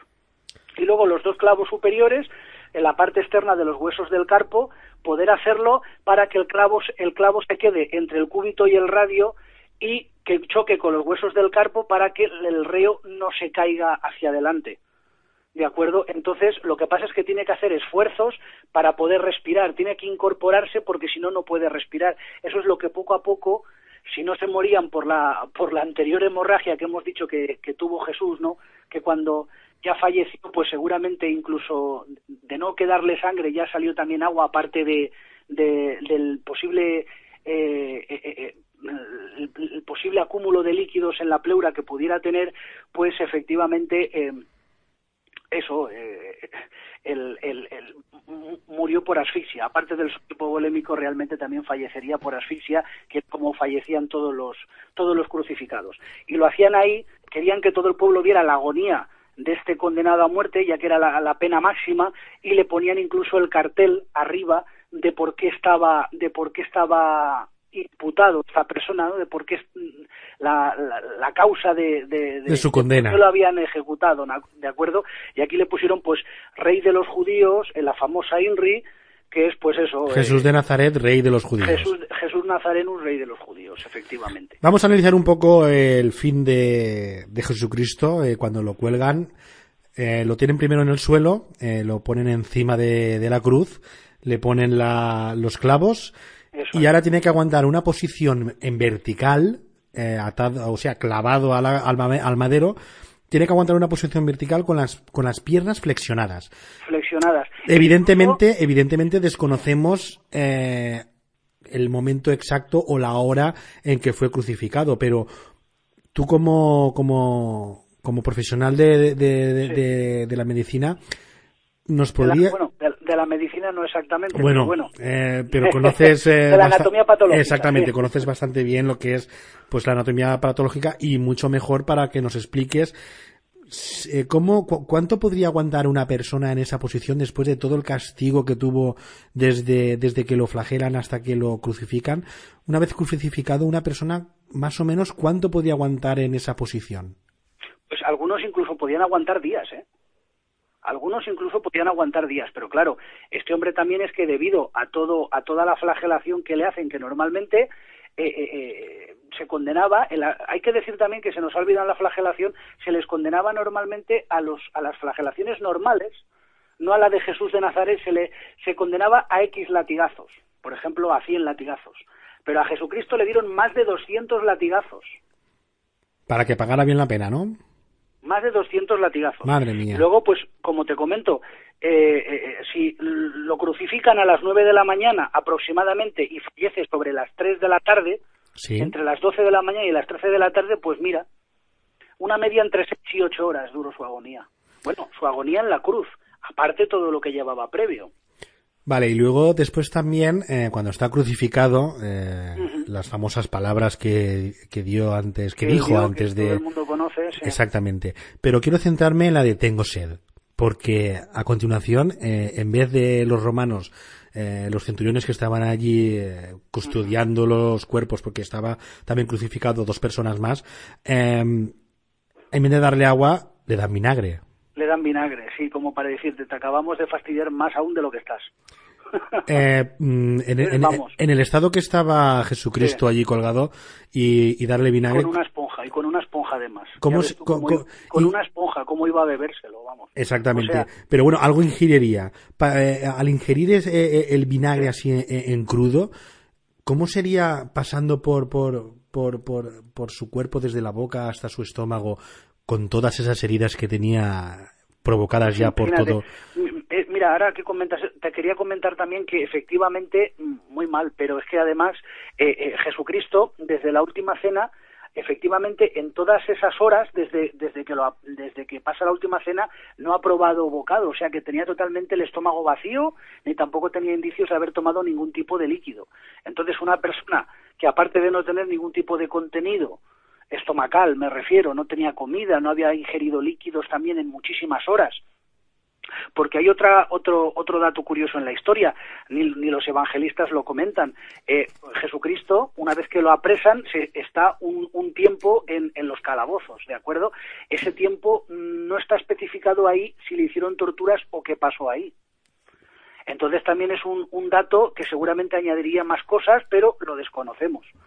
Pero efectivamente, pues imagínate, con la esponja es que yo creo que no llegaría ni a ingerir el pobre, solamente podría como mucho mojarse los labios o que le, o le llegaría a la boca. Yo no creo que, tu, que tuviera ni fuerzas ni para engullir ese, ese vinagre. ¿Y cómo, ¿Y cómo sería quedarse? Porque tendría los, los, los labios resecos eh, y Totalmente. tener y- eh, y el, vinagre en la boca. sangre, efectivamente. Pues imagínate. De hecho, eh, hay una escena, la famosa escena en la cual eh, eh, una, una, una, una muchacha judía durante una de sus caídas en, de camino al Calvario que es la famosa Verónica, que es la que le limpia el rostro de sangre a Jesús, y, le va a ofrecer un vaso de agua e incluso los romanos le dan una patada al agua y se la tiran y no le dejan incluso eh, que, que, ni envía ese, esa poca agua que esta pobre chica quería darle, ¿no? Y, y, le deja y se le queda todo lo que es la imprenta de la faz en, en el manto, ¿no? Que esta chica llevaba en, en la cabeza. Quiero decirte que hasta incluso tuvieron una oportunidad se le, dio se, le pudo dar agua durante ese durante ese momento pero incluso los romanos ni lo consintieron es otro modo de tortura quiero decirte con este hombre fíjate el odio que, que, despertó incluso en, en, estos romanos que fueron la mano ejecutora y que efectivamente a ellos les importaba un bledo. No sé, el, el, odio que se tenía en esa época contra los reos cuando ni siquiera eran conocidos por las autoridades romanas, era una cosa de judíos. Solamente eran ellos la mano ejecutora. Pero es un nivel con este hombre de enseñamiento y mira que ellos estaban acostumbrados a torturar enemigos y a torturar delincuentes, pero con este hombre parece que es que fue lo peor de todos los delincuentes. Bueno, y vamos a... y fue un suplicio detrás de otro. Y luego otro dato interesante que nos hemos dejado de la crucifixión es que efectivamente cuando hacen los agujeros en los maderos para poder colocar eh, los clavos, le tienen que incluso luxar y fracturar un hombro de un brazo para que pueda llegar la mano a, encajar en, el agujero, ¿de acuerdo? Para poder ponerle el clavo. Madre, entonces también tenía... Eh, también tenía fracturas, En, un hombro, como mínimo en un hombro. Y otra cosa, luego en el momento en que ella fallece, ya no aguanta más y fallece por asfixia, aparte de toda la, de toda la bolemia, ¿no? De toda la sangre y toda la deshidratación añadida que llevó, eh, normalmente para comprobar que las personas ya están fallecidas o incluso para como para rematarlas les quebraban los romanos las, las rodillas, las piernas, para que ya al estar fracturadas no pudieran incorporarse para poder respirar y de una vez fallecieran, ¿no? Pues debido a que a que el centurión no se atreve o, o, o valora que no debe de hacer eso en Jesucristo es cuando procede con la famosa lanza del destino a atravesarle eh, la caja torácica y el corazón para probar que está, que está muerto, que efectivamente es lo que despide la sangre, la sangre y el agua. Por lo que parece ser, pues Jesús en ese momento, yo soy de la opinión de que aún estaría vivo, porque efectivamente si no hubiera tenido tensión y no hubiera tenido, aún, si aún no le latería el corazón, eh, eh, la sangre y el agua, según cuenta la, los evangelios, no hubiera salido con esa fuerza para poder empapar a, a los que estaban ahí a pie de cruz. Bueno, y ahora bueno, sí. Es, una cosa que está un poquito en interrogante, porque la tradición dice que normalmente Jesús ya estaba fallecido, y entonces el centurión lo que hizo fue comprobarlo. Pero vamos, ahí ya queda un poquito de si ves a Jesús como un humano o lo ves como, como el Hijo de Dios, que claro, si es divino, pues imagínate, puede pasar de todo.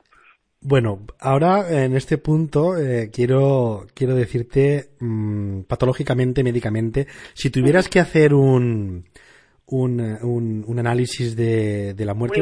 Ahora te ah, exactamente, dicen, eh, Ramón, haznos el informe, esta persona ha fallecido aquí en la cruz. ¿Qué pondría en ese informe? ¿Ha fallecido a causa de...? Mira, te cuento. Pues yo mm, lo que te, te, haría en un informe, pues mira, te pondría que es un, si lo tuviéramos en una sala de, de hoy en día, ¿eh? pues yo te diría que lo que veo es un, un varón, un varón blanco de aproximadamente una edad entre 30 y 35 años, y en el examen externo le veo un buen estado físico pese a todas las lesiones que tenía, porque el hombre pues eh, es musculado, eh, con oficio, se sospecha que es un oficio relacionado con, con, con obra o con carpintería, ya que se le ven músculos y huesos totalmente desarrollados, y en lo que es la parte superior, en la cabeza, vemos múltiples y pequeñas heridas punzantes, inciso contusas, de disposición coronal, que seguramente serían ocasionadas por la corona de espinas que hemos comentado, o en círculo. Entonces abarcan de la parte superior de la frente y continúa hacia atrás, hacia la nuca, por, ambos, por los ambos lados de la cabeza, afectando incluso a, a los huesos a los huesos del cráneo, ¿no? Entonces todas las lesiones sufridas son compatibles con las que se produciría, pues eso, una corona de espinas como la que se describe que llevó el, el finado, ¿de acuerdo?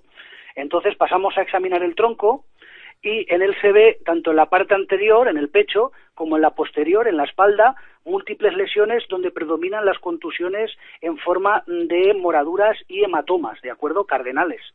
Algunas de ellas de carácter longitudinal en forma figurada pues que reproducen los objetos que las produjeron, muy probablemente por el, el, los uno o varios flagrum, que son los eh, el látigo que hemos comentado que tenía tanto puntas de plomo como trozos de hueso, como eh, como eh, los cristales. Los cristales, efectivamente. Y un látigo de correas con tiras, ¿no? ¿De acuerdo? Entonces, por la violencia de los golpes y por la reiteración de los mismos en ciertas zonas se han producido soluciones de continuidad. Eso sería herida. Solución de continuidad son roturas de la piel, ¿de acuerdo? Apareciendo heridas contusas longitudinales, que son arañazos superficiales y escoriaciones, ¿de acuerdo? O sea que imagínate todo lo que es cara anterior y posterior del tronco, ¿eh? La gente es que se cree que solo fue cara posterior, pues no, por cara anterior también tenía flagelación. Entonces, en algunos puntos del cuerpo las heridas contusas son muy profundas, produciendo gran desgarramiento muscular y también hemorragias profundas. Todas estas lesiones predominan sobre toda la parte posterior y anterior del tronco. Finalmente, en la zona costal derecha, anterolateralmente, destacamos una herida incisa profunda, con evidentes signos de haber producido una abundante hemorragia, que equivaldría al lanzazo que le produjo el cinturión eh, para, para comprobar si había fallecido. En las manos, en la palma y en las eminencias tenares se aprecian erosiones y escoraciones compatibles con las producidas al apoyarse en el suelo tras una, tras una caída, ¿de acuerdo? O sea, aparte de las rodillas que hemos comentado, también en las palmas de las manos, claro, para no darse con, con la cara en el suelo. En ambas extremidades superiores, en los brazos, casi a la altura de las manos, en las zonas del carpo, en las zonas carpianas, en la muñeca, se aprecia una herida punzante, trasfixiante que atraviesa, estas heridas serían las que hemos dicho que las producirían los, los dos clavos de los dos brazos, ¿vale? Las heridas de las extremidades superiores tienen bordes contusos, signos de desgarramiento por haber, por haber soportado gran peso. Eso es debido a el, el, la intención de, Jesús de intentar respirar como cualquier otro crucificado en las mismas características, ¿no? Al intentar respirar, fíjate, se iba él desgarrando poco a poco y iba aumentando sus lesiones por intentar incorporarse para respirar, para llenar la caja torácica para coger aire, ¿no? Las rodillas aparecen con erosiones y escoriaciones probablemente por haber caído por haberse caído y haber sido golpeado en las mismas, las famosas tres caídas eh, de camino al Calvario, ¿no? En las extremidades inferiores se aprecia en ambos pies una herida punzante trasfixiante con bordes contusos que atraviesa las zonas metatarsianas. Las, las, zonas metatarsianas equivaldrían a los huesos del carpo, de la mano, ¿de acuerdo? Sería, para hablar, para hablar así, no en idioma médico, sería el empeine de los pies, ¿de acuerdo?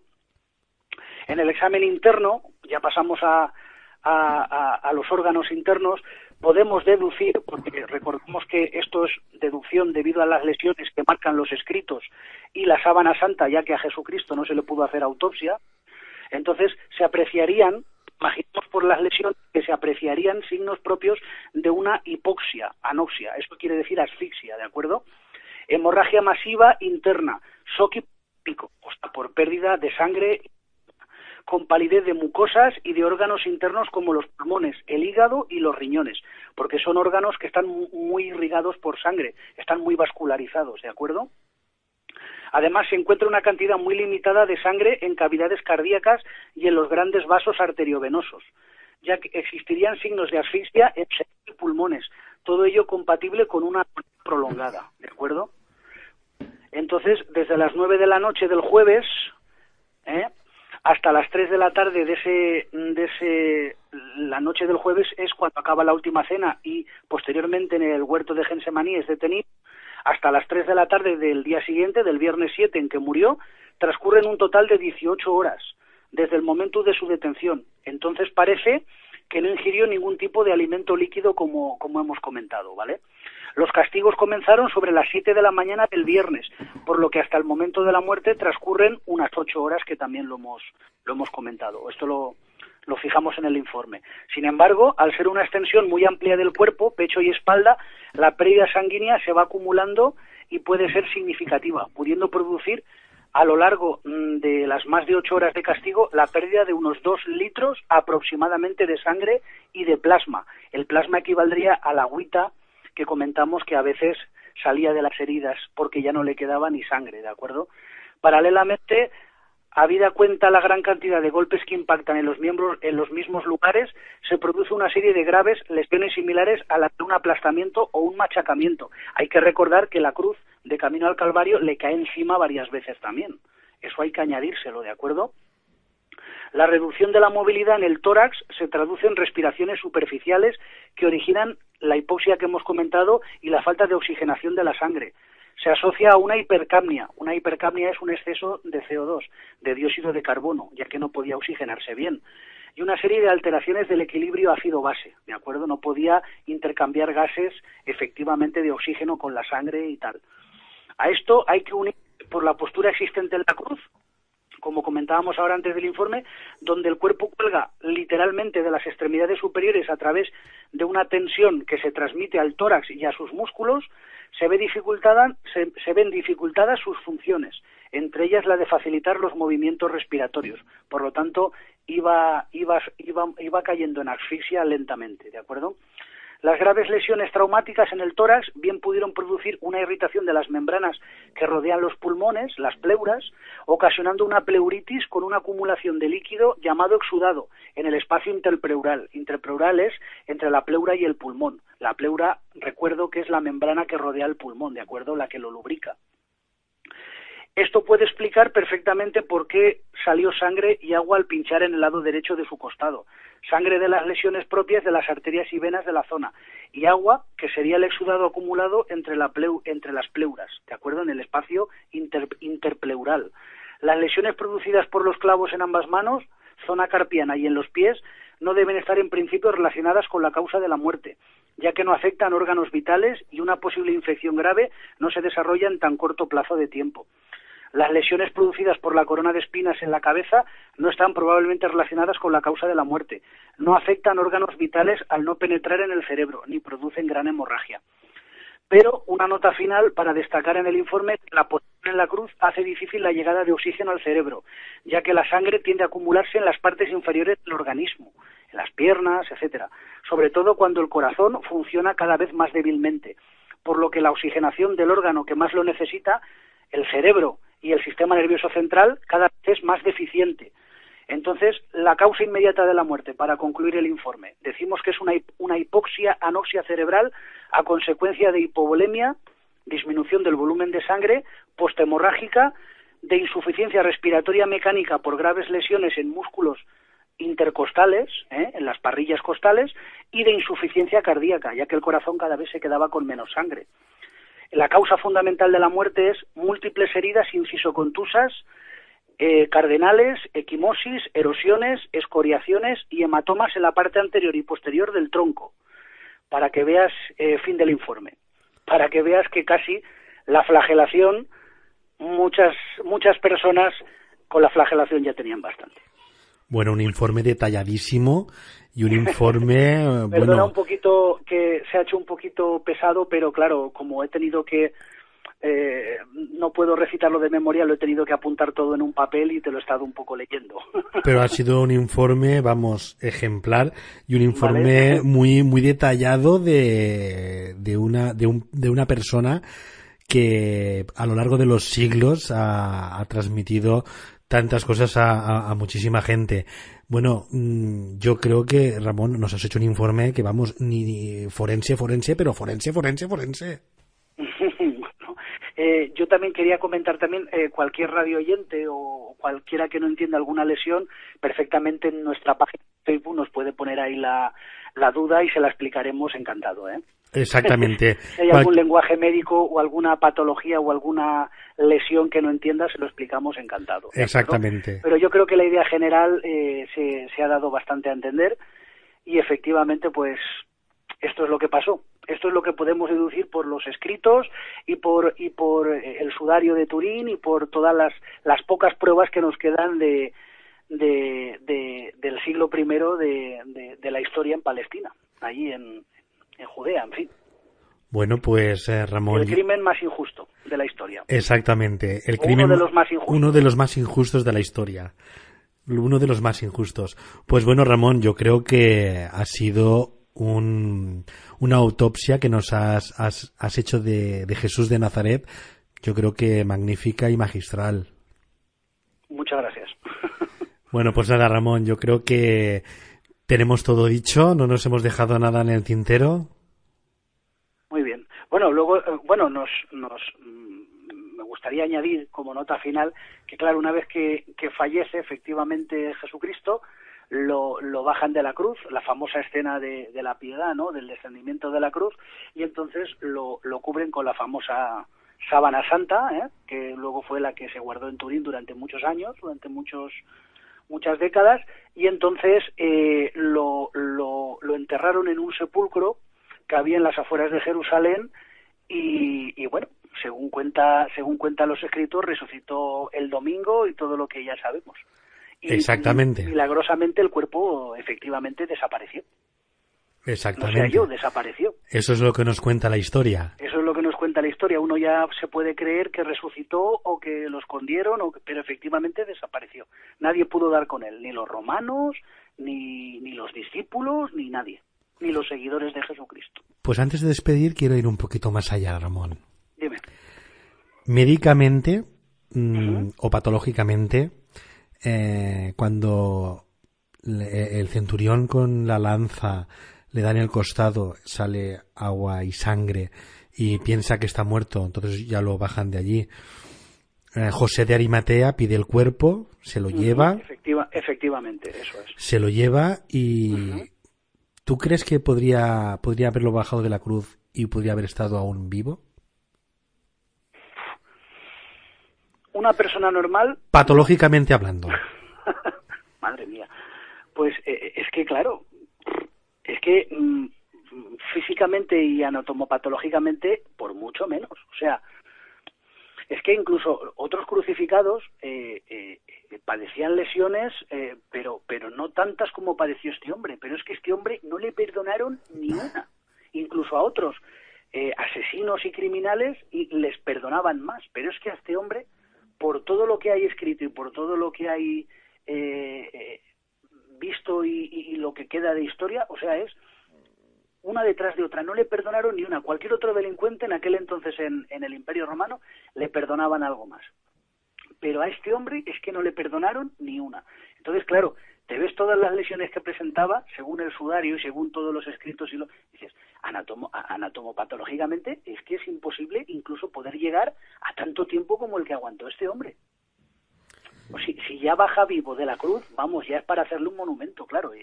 Pero claro, si lo ves desde el punto de vista religioso, efectivamente, si eres creyente, pues claro, era el Hijo de Dios, podía haber aguantado eso y más, yo qué sé.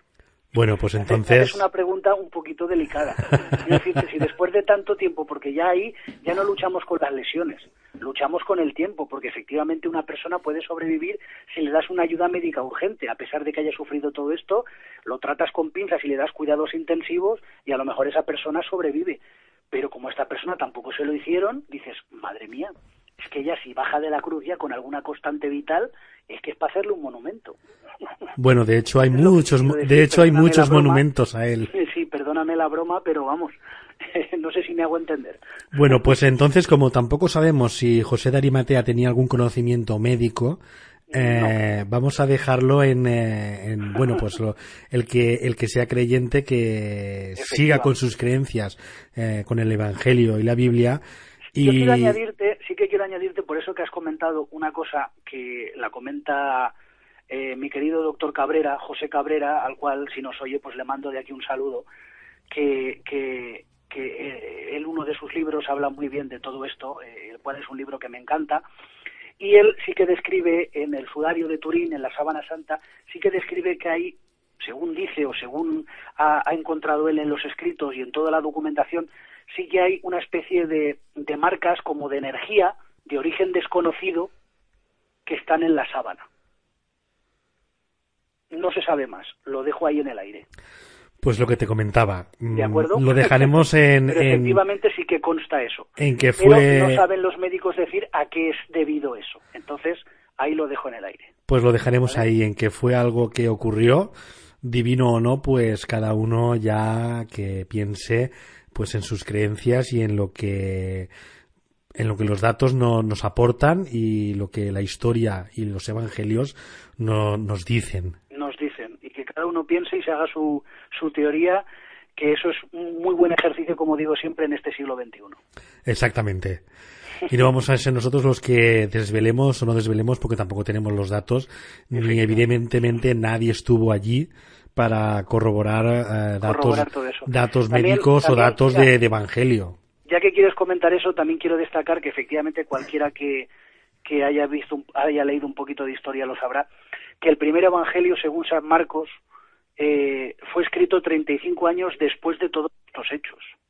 Por lo tanto, quiero decirte que los historiadores eh, de Jesucristo y los historiadores del, del, cristianismo mm, coinciden en que hay mucha tradición en los escritos. Con esto no quiero decir que no sean verdad, ¿eh? Dios me libre, mejor dicho. Pero quiero decirte que es una nota que los historiadores pues nos dejan ahí. Incluso, pues eso, los, los evangelios, lo digo porque los historiadores siempre dicen que mm, la gente cree que eh, los discípulos fueron un poco los que crearon los evangelios, esos mismos los, los escribieron posteriores y esos mismos días, eh, eh, esos relataron lo que vivieron esos mismos días y tal. Pero eso no es no es correcto. Según los historiadores profesionales, los evangelios eh, se, se escribieron una media de entre 40 y 60 años más tarde de estos hechos. Eso es así. El primero que fue el Evangelio según San Marcos fue 35 años después de, esto, de la crucifixión. Bueno, pues lo dejaremos ahí, y, que la historia nos, nos hable. Eso es. Bueno, pues nada, Ramón, ha sido un pues verdadero placer volver a tenerte una noche con nosotros para tomar un caso, en, en, esta ocasión, un caso muy peliagudo y que ha estado lleno de controversia a lo largo de la historia. Eso es, eso es. Pues nada, feliz Semana Santa, felices días de semana y nada. Y que el Señor esté con todos. Pues igualmente para ti, Ramón, y para todos los oyentes que nos escuchan hoy. Hasta otra, hasta otra, amigo. Adiós. Muy buenas noches. Buenas noches, buenas noches, Raúl.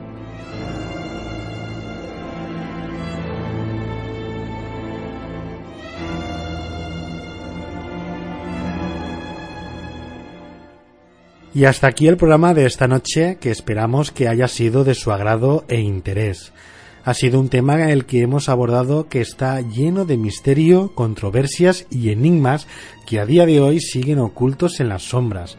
Quién sabe si de alguna biblioteca oculta en algún país recóndito o incluso entre los muros del Vaticano. Sea como sea, lo que sabemos o lo que nos hicieron saber viene recogido en multitud de manuscritos, evangelios y en la Biblia católica, lo que sí parece evidente y posiblemente no hay ninguna duda es que hubo un tiempo de la historia que un hombre con un carisma especial emitía una serie de mensajes nada común para las gentes de la época. Algunos lo siguieron y lo concebían como el Mesías, otros lo temían y otros lo odiaban e incluso estaban en contra de él. Pero consiguió forjar un antes y un después de su muerte, llegando a saber de él en nuestros días más de dos mil años de historia que perduran entre los creyentes.